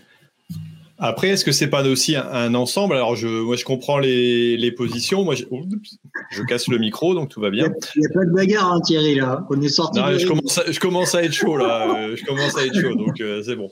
Euh, non, mais je, je me dis aussi, est-ce qu'on n'est pas. Euh, alors, c'est vrai qu'il y, a ce côté, entre guillemets, individuel ou groupe, euh, où là, je, suis d'accord. Mais par rapport au fait de demander, alors, comme le disait Jean-Baptiste, euh, il y a, l'ensemble de la population qui dit l'agriculture est un bien commun bientôt. Quoi. On, est, dans un truc où on, doit des comptes à la population sur ce qu'on fait. À partir de ce moment-là, est-ce qu'elle, elle, elle en doit pas aussi à nous sur l'aspect de la production? Certes, si on leur vend un produit voilà, qui doit être sain, loyal et marchand, ok, mais aussi sur l'environnement, parce qu'on entretient aussi, on, j'allais dire, on, euh, on, entretient le paysage, la nature. Ça, quelque part, euh, il n'y a pas encore tellement de, de financement là-dessus. On commence à avoir, de, on entend parler de financement pour le carbone. Euh, ça va arriver tout doucement, mais tant mieux. Euh, mais quelque part, on, on, est aussi, je pense, nous victimes de nos propres habitudes en se disant, oui, mais euh, allez, ouais, on va aller demander, euh, supplier, quémander, enfin voilà les, les termes qu'on peut utiliser. Euh, mais quelque part, c'est aussi donner de la légitimité pour demain à, à l'État de dire, regardez, quand on propose aux consommateurs de participer, ils, ils sont d'accord. Donc, c'est pas des mesures qui seront forcément mal vues globalement. C'est une, une façon de montrer aussi différemment que les, les citoyens sont prêts à participer mmh. à aider et peut-être aussi dans un cas comme celui-là hein, qui est particulier, euh, ça va ça va pas changer la face du monde, mais ça va quand même aider mmh. à faire évoluer un petit peu peut-être. Et c'est moi c'est plus sur l'aspect mentalité que j'ai l'impression que ça peut quand même aider un petit peu. Alors, aider un peu, voilà, euh, c'est un sujet assez complexe. C'est vrai qu'on peut pas y aller comme ça et, se prendre euh, une claque parce que sur un commentaire, tu t'es pris, ça y est, euh, tu vas réclamer de l'argent, espèce de paysan qui vit déjà sur le dos des contribuables. Ça peut faire mal. Tous les youtubeurs qui parlent d'agriculture ou d'autres choses d'ailleurs le savent parce qu'on s'en prend de temps en temps une qui fait mal au coin de l'oreille. mais pour autant, bah, ça, on peut pas l'empêcher, on l'empêchera jamais. mais je pense qu'il y a quand même une évolution des mentalités quand on parle d'acceptation de projets, quand on disait de pas quémander, quand on voit que des projets de millions d'euros sur la méthanisation passent par Mimosa et c'est pas pour pour gonfler le magot, hein, c'est plus pour de l'acceptabilité que euh, j'allais dire sur, l'ensemble, aller voir son banquier en disant regardez, moi les, voisins ont mis des sous aussi sur notre projet de méta parce qu'ils sont d'accord avec ou des citoyens tout au moins. Euh, je pense que ça fait partie aussi quand même de de l'évolution des choses et et quelque part, je comprends que chacun puisse pas avoir envie de le faire, mais euh, je pense aussi que ça peut faire évoluer un petit peu les mentalités parce que ça change aussi quoi. Et c'est vrai que y a, pour aller dans le sens euh, d'Anthony, si je raconte un tout petit peu mon histoire, parce que dans le cadre de la ferme, j'ai fait un projet de mimosa. Alors, j'avais pas de gel, hein, c'était dans le cadre d'un projet de développement. Et moi, je me suis pris euh, les réflexions de mon père et de mon oncle, qui sont un peu plus âgés que moi quand même, évidemment, forcément, euh, en disant, enfin, mon père il me disait, mais, mais si tu as besoin d'argent, euh, tu me le dis, quoi, je, le donne, quoi. Hein Puis mon oncle qui me chope dans la rue, qui me dit pareil, euh, bah alors ça va là, t'as bien gagné là, tous les Parisiens ils t'ont donné du pognon. Et, et en fait, il y a ce poids, et moi je l'entends bien, ce poids de oui mais lui il l'a fait, pas moi. Fais-le mon grand, prends ton destin aussi en main. Il y a le poids de ah, les gars, on va pas quémander. Oui c'est vrai, il faut que les consommateurs achètent nos, produits, mais on peut pas se dire on baigne, on produit, on baigne, je parle pas au consommateur et le consommateur venait acheter notre produit. Je pense qu'il faut arriver à se lier et c'est ça, euh, de, se faire ce connecteur. Et vous allez forcément, les gars, ils vont raconter d'autres choses. Ils vont raconter que, bah, tu vois, je travaille comme ça, euh, je, je vais bientôt, Émilie, je vais bientôt sortir une nouvelle bouteille, enfin une bouteille tout court, pas une nouvelle, une bouteille tout court. Ah ouais, va faire ça. Et en fait, moi, mon expérience, c'est qu'on a chopé 180 contacts en trois semaines. On faisait la bagarre, on allait presque aussi vite que Arnaud Montebourg d'ailleurs, quand on l'a fait. Euh, tu prends pas des candidats trop sérieux non plus en face de toi. non, mais c'est plutôt Mais peu importe. Mais en fait, moi, ce que j'ai vu, c'est qu'on a euh, des gens. Moi, j'ai eu, euh, pour, pour notre projet de vente de pâtes, 15 magasins qui sont venus nous voir alors qu'on n'avait pas de pâtes plein de gens qui sont venus nous voir pour nous expliquer des choses. Euh, hein. J'ai des, là, je viens d'ouvrir un relais colis, agricoli sur la ferme. Donc, il y a des gens qui me disent Ah, bon, on vous a vu dans les journaux. Alors, évidemment, tu as des gens qui vont dire Ouais, connard, pollueur, machin, euh, vous prenez toutes les aides. Et puis, il y en a qui viennent dire Ah, ben, on vous a vu, tout ça. Ah, bien ce que vous faites et tout ça. Et en fait, faut se nourrir de ceux qui vous font avancer, quoi. Parce que euh, se cacher et mourir en silence, c'est peut-être moins bien que de se montrer, prendre un peu de coups, mais avancer quand même. Parce qu'il y a quand même plus de gens je pense, qui nous aiment que ceux qui nous aiment pas. Donc euh, après, voilà, chacun le ressent comme il veut, mais je pense que c'est un levier de communication pour se dire vraiment, je me, je me branche avec eux et on ne sait jamais. Euh, peut-être que, je sais pas, ça peut amener des opportunités aussi. C'est-à-dire qu'on peut, peut, penser prendre des coups, mais on peut peut-être penser avoir des opportunités qui vont arriver euh, parce qu'on se met en visibilité. Bon, on est en train de perdre de l'audience, donc il va falloir remonter le niveau. S'il y en a un qui veut réagir très fort, là, non, c'est pas possible. Tu veux que je réagisse très fort, là, tiens? Non, non, mais allez, allez-y, allez-y, on va y aller calmement, hein, quand même. non, mais entre nous, ça va. Euh, non, je, pense qu'effectivement, ce que dit Jean-Baptiste, c'est extrêmement intéressant et, et, placer le consommateur au centre de la partie, euh, je pense que c'est ce qui fera qu'il comprendra mieux les choses. Euh, je, dis toujours le meilleur euh, ambassadeur d'un produit, quel qu'il soit, c'est le consommateur en fait. Parce que si lui est convaincu, il va convaincre les autres. Et, si là il a l'opportunité bah, d'aider quelqu'un, je crois qu'il faut effectivement la génération de nos parents, de, des grands-parents était très pudique. C'est le monde agricole, c'est les terriens et euh, voulait pas d'aide. Il euh, y a qu'à voir euh, la petite séquence dans le film d'Edouard Bergeon euh, quand il va demander à son père, enfin il va lui dire que ça va pas trop bien, mais le père dit rien en fait, donc il l'aide pas. En fait, on en est là et, ce que tu as dit aussi toi Jean-Baptiste là-dessus, c'est exactement ça. Et, mais je crois qu'il faut pas avoir peur de ça. À mon avis, le consommateur, il est aussi plein de ressources et il faut mieux aller chercher. et il y en a plein, tu l'as dit. il faut aller chercher ceux qui, ceux qui ont envie en fait. Et il y en a plein on le voit à travers ce qu'on fait nous sur YouTube. Honnêtement, enfin, il y a de plus en plus de gens qui se connectent. Alors, il y en a un de temps en temps qui vous met une semelle, comme tu dis, Thierry. Et ben, tant pis, c'est comme ça, on l'apprend. Et puis le lendemain, il y en a trois autres qui vous mettent des jolis commentaires. Et c'est plutôt celle-là qu'il faut retenir. Et à mon avis, dans le participatif, je, vois moi dans le domaine du vin, enfin, il y a, il y a beaucoup de choses, beaucoup de projets qui sont en train d'éclore, ne serait-ce que euh, par exemple, pour euh, ben, racheter euh, un bout de vigne de, parce que vous avez ben, votre frangine qui la vend, la sienne, ou etc. Enfin, pour sauver une exploitation, il y a des financements participatifs qui se font et qui marchent très très bien. Il y en a qu'à, je sais pas, un chai ou une cuverie de brûlé ou je sais pas quoi, est-ce qu'il y a eu le feu? Eh ben, vous pouvez créer un financement participatif là-dessus. Et, je crois que le consommateur, il est très très fier en plus de mm. s'afficher sur un tel financement. Et il est très fier de pouvoir, euh, ne serait-ce que parrainer un pied de vigne, par exemple, ce qui coûtera pas grand-chose aux viticulteurs. Mais lui, le consommateur, derrière, il dit, bah tiens, en fait, j'ai fait ça, j'ai fait ça dans ma région. Euh, et, et c'est vraiment ça, la contrepartie, en fait, elle peut prendre aussi plusieurs, euh, plusieurs visages. Et juste par rapport à ce qu'on disait sur l'appétence du consommateur à, à vouloir intervenir, nous, Mimosa, on, on a connu le record, le record d'audience et de contribution pendant le premier confinement, parce qu'en fait, on avait pas mal de personnes qui bah, taper juste euh, euh, sauver l'agriculture, aider un agriculteur, et qui du coup était finalement euh, redirigé sur la solution du financement participatif. Et en fait, on a eu beaucoup de personnes qui ont comme ça bah, contribué à des, à des projets qui étaient, qui étaient en, en cours, en cours sur la plateforme. Donc voilà, moi je, je, pense, nous on a, trois, on a accompagné 4000 projets Mimosa, ce qui représente à peu près 300 000 citoyens qui se sont engagés derrière et qui euh, nous le disent hein, depuis maintenant euh, six ans. Euh, ils le font parce qu'ils sont, ils sont fiers C'est la enfin, voilà, ils sont fiers de le faire et ils le font parce que soit c'est une personne de leur de leur région, de leur département et donc qu'ils connaissent et, et, ils sont fiers de pouvoir participer à l'activité aussi du territoire. Et, et, dernière raison, c'est pour soutenir le secteur le secteur agricole. Et, si j'ai bien compris, lorsqu'on devient euh, parrain, par exemple, si je plante euh, un pied de vide chez David et que je paye 15 euh, euros, j'aurai une caisse de champagne tous les ans pendant 6 ans, c'est ça? C'est ça la contrepartie à peu près? Alors, juste pour te dire, un, pied de vigne, un, pied de vigne, il donne un petit peu moins d'une bouteille, si tu veux. Voilà. bon après, à 15 euros, si j'ai une bouteille pendant 6 ans, je vais quand m'en sortir à peu près, quoi. il y, a des exemples comme ça très concrets en Champagne de groupements fonciers viticoles qui marchent uniquement sur de la rémunération en bouteille. Vous avez des partenaires mmh. qui financent euh, mmh. euh, un pied de vigne, euh, enfin ou plusieurs pieds de vigne en tout cas, et puis vous les rémunérez en bouteille. Voilà. Et ça, ça fonctionne très très bien.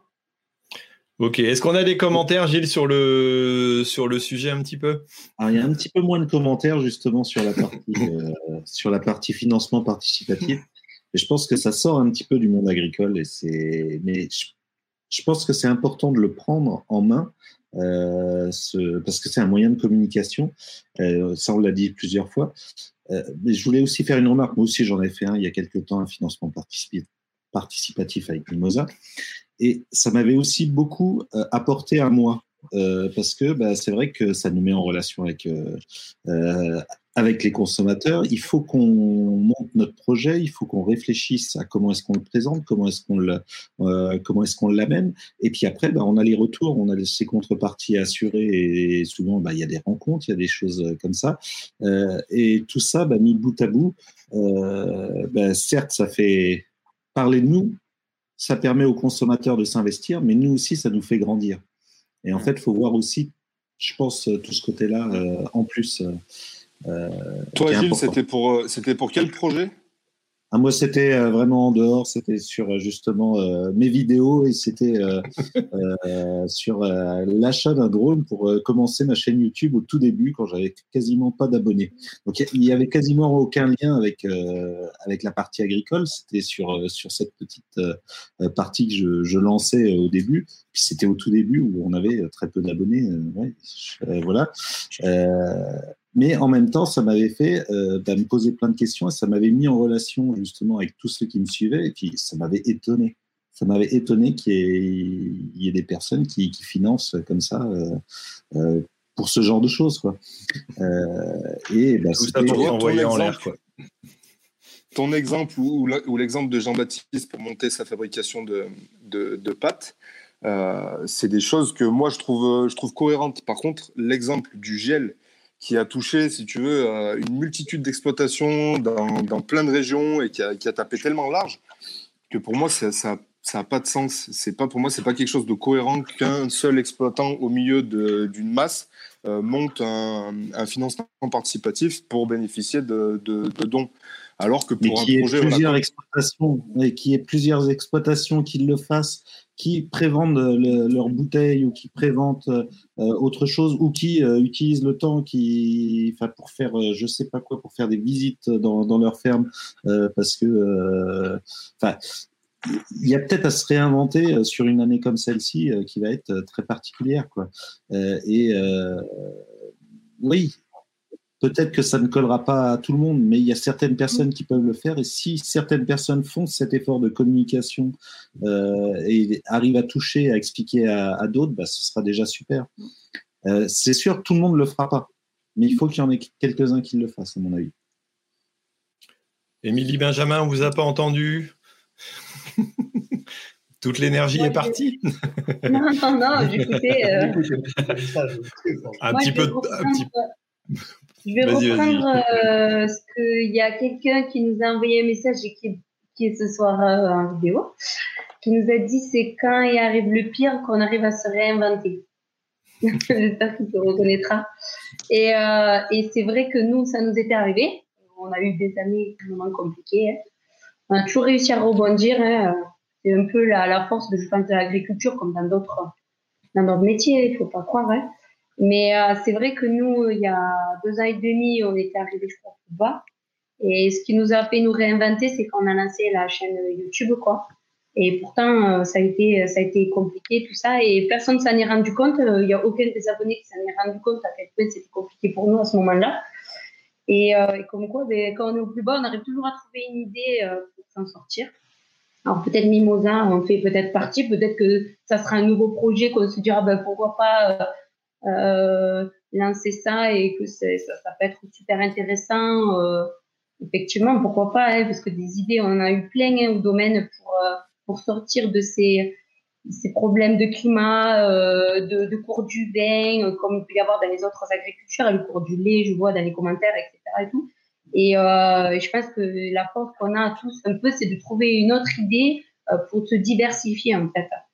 Et euh, pourquoi pas peut-être de dire, ben, avec Mimosa, ça nous permettra de, de nous diversifier, d'aller encore plus vers les autres, encore plus que par rapport à ce qu'on avec les.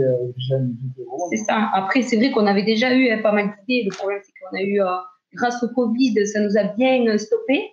euh, voilà, c'est pas faute d'essayer d'avoir plein plein d'idées. Hein. Euh, on a fait des balades vigneronnes, on a, on a fait des investissements au domaine pour euh, recevoir le public, faire une salle de réception, mais je pense que les mariages, on ne fera pas beaucoup non plus cette année. Voilà, des, des idées. Euh, et on a, je pense qu'on en a tous. Hein. C'est juste que, bon, ben voilà, il faut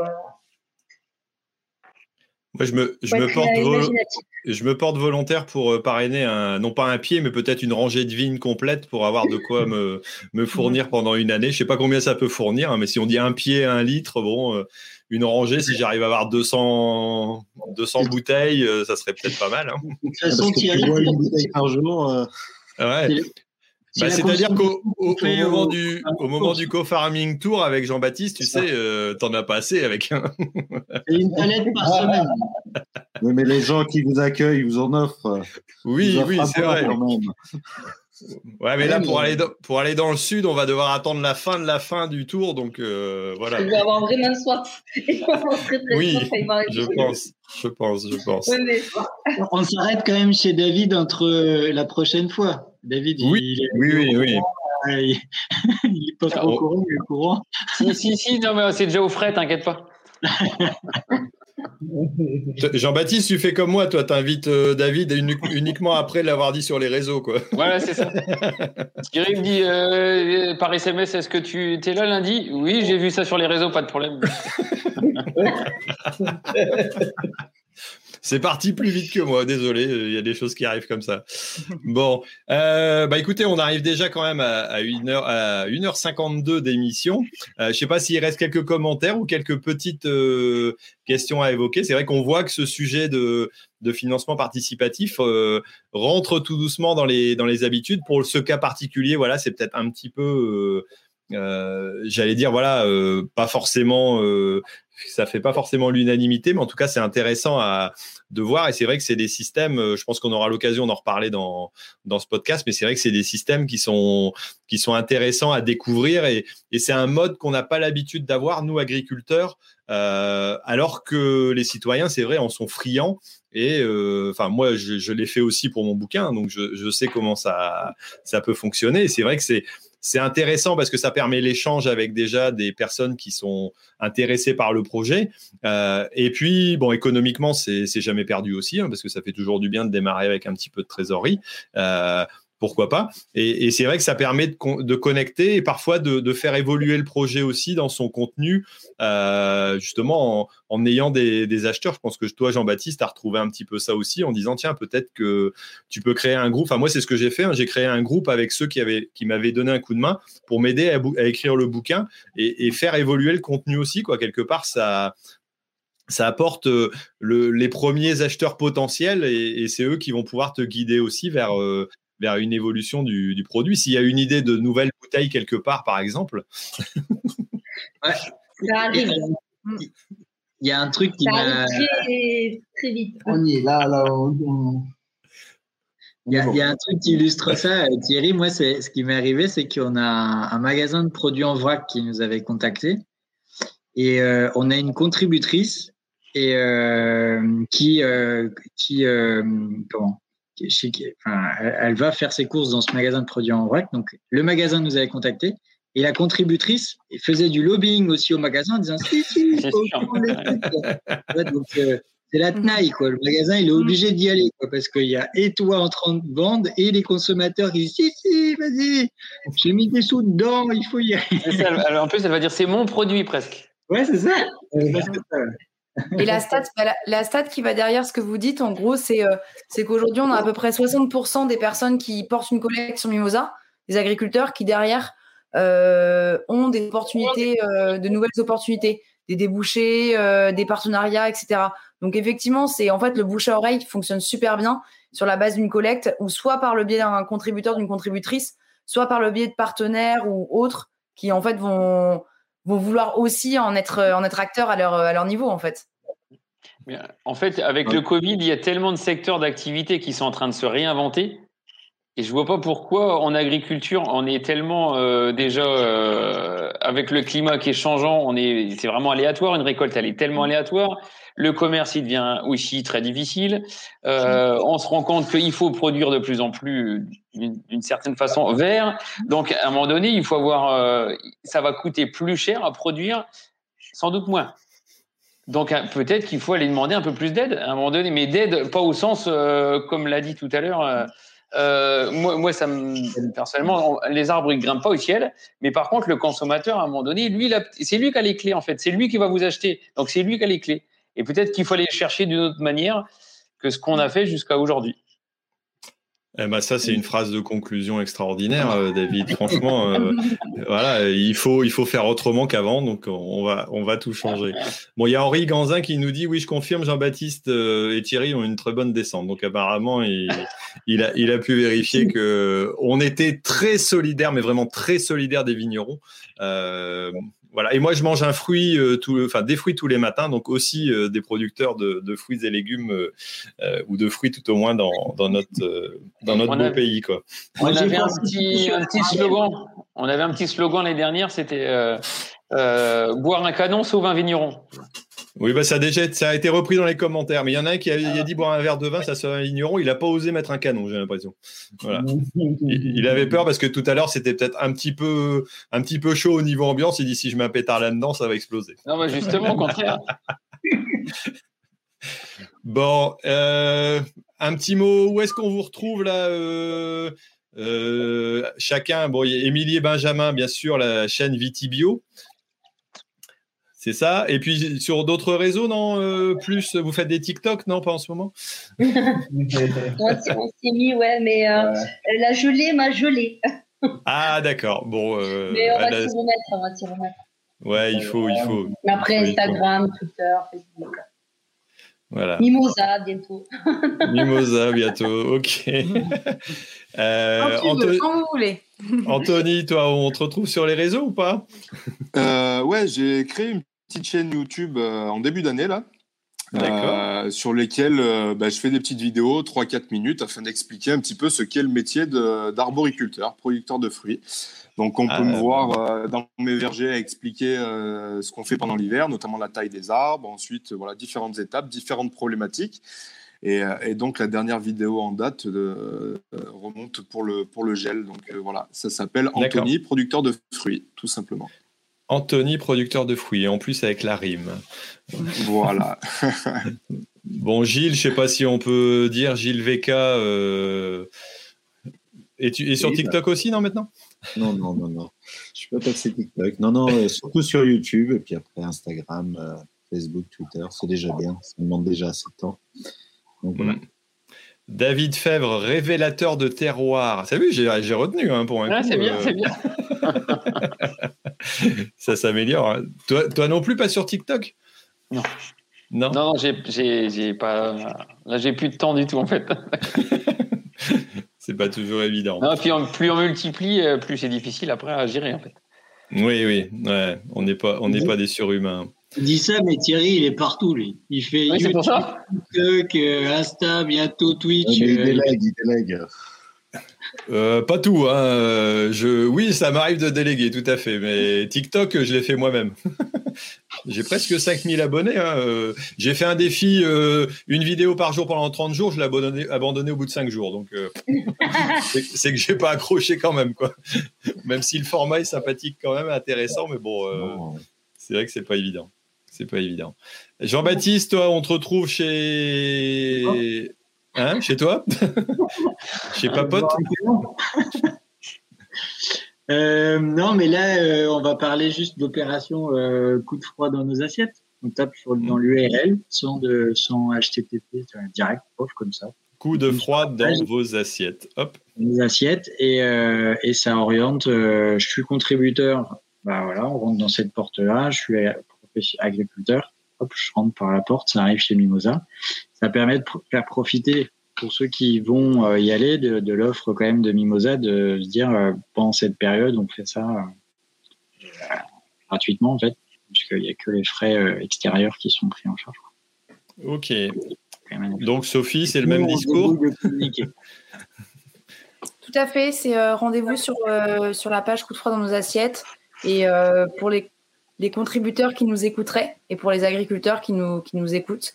Et, euh, et on aura une personne de Mimosa qui pourra euh, voilà, vous accompagner. Euh, et même si vous n'êtes pas sûr, vous, ça, ça, fera un échange en direct avec quelqu'un de l'équipe de Mimosa et ça vous permettra de, bah de, de prendre votre décision. Et ils sont très gentils, je peux vous le dire. voilà. Bon, bah écoutez, merci beaucoup. Merci aussi à ceux qui étaient derrière la technique. Euh, Guillaume, euh, voilà, qui vous a fait des belles présentations, des overlays, des dessins, tout ça. Voilà, merci à toi. Merci aussi à Kélian, euh, Émilien et puis Pierre-Olivier, je crois, qui était derrière aussi au niveau des modérateurs pour éviter qu'il y ait des mauvais messages sur Facebook et sur, YouTube, parce que c'est important de, modérer un petit peu sur ces réseaux là c'est pas toujours évident. Et puis, euh, bah, merci à Christiane qui nous avait rejoint aussi euh, aimablement. Et puis à vous tous de nous avoir suivis pour ce 49e épisode et le 50e. Eh ben, qu'est-ce que ce sera eh ben, vous le saurez pas encore parce que moi je sais pas encore exactement, mais on va faire quelque chose de bien, je pense. voilà. Bon bah écoutez, bonsoir à tous, merci et puis à, la prochaine. Allez, ciao. Merci. Bonsoir à tous.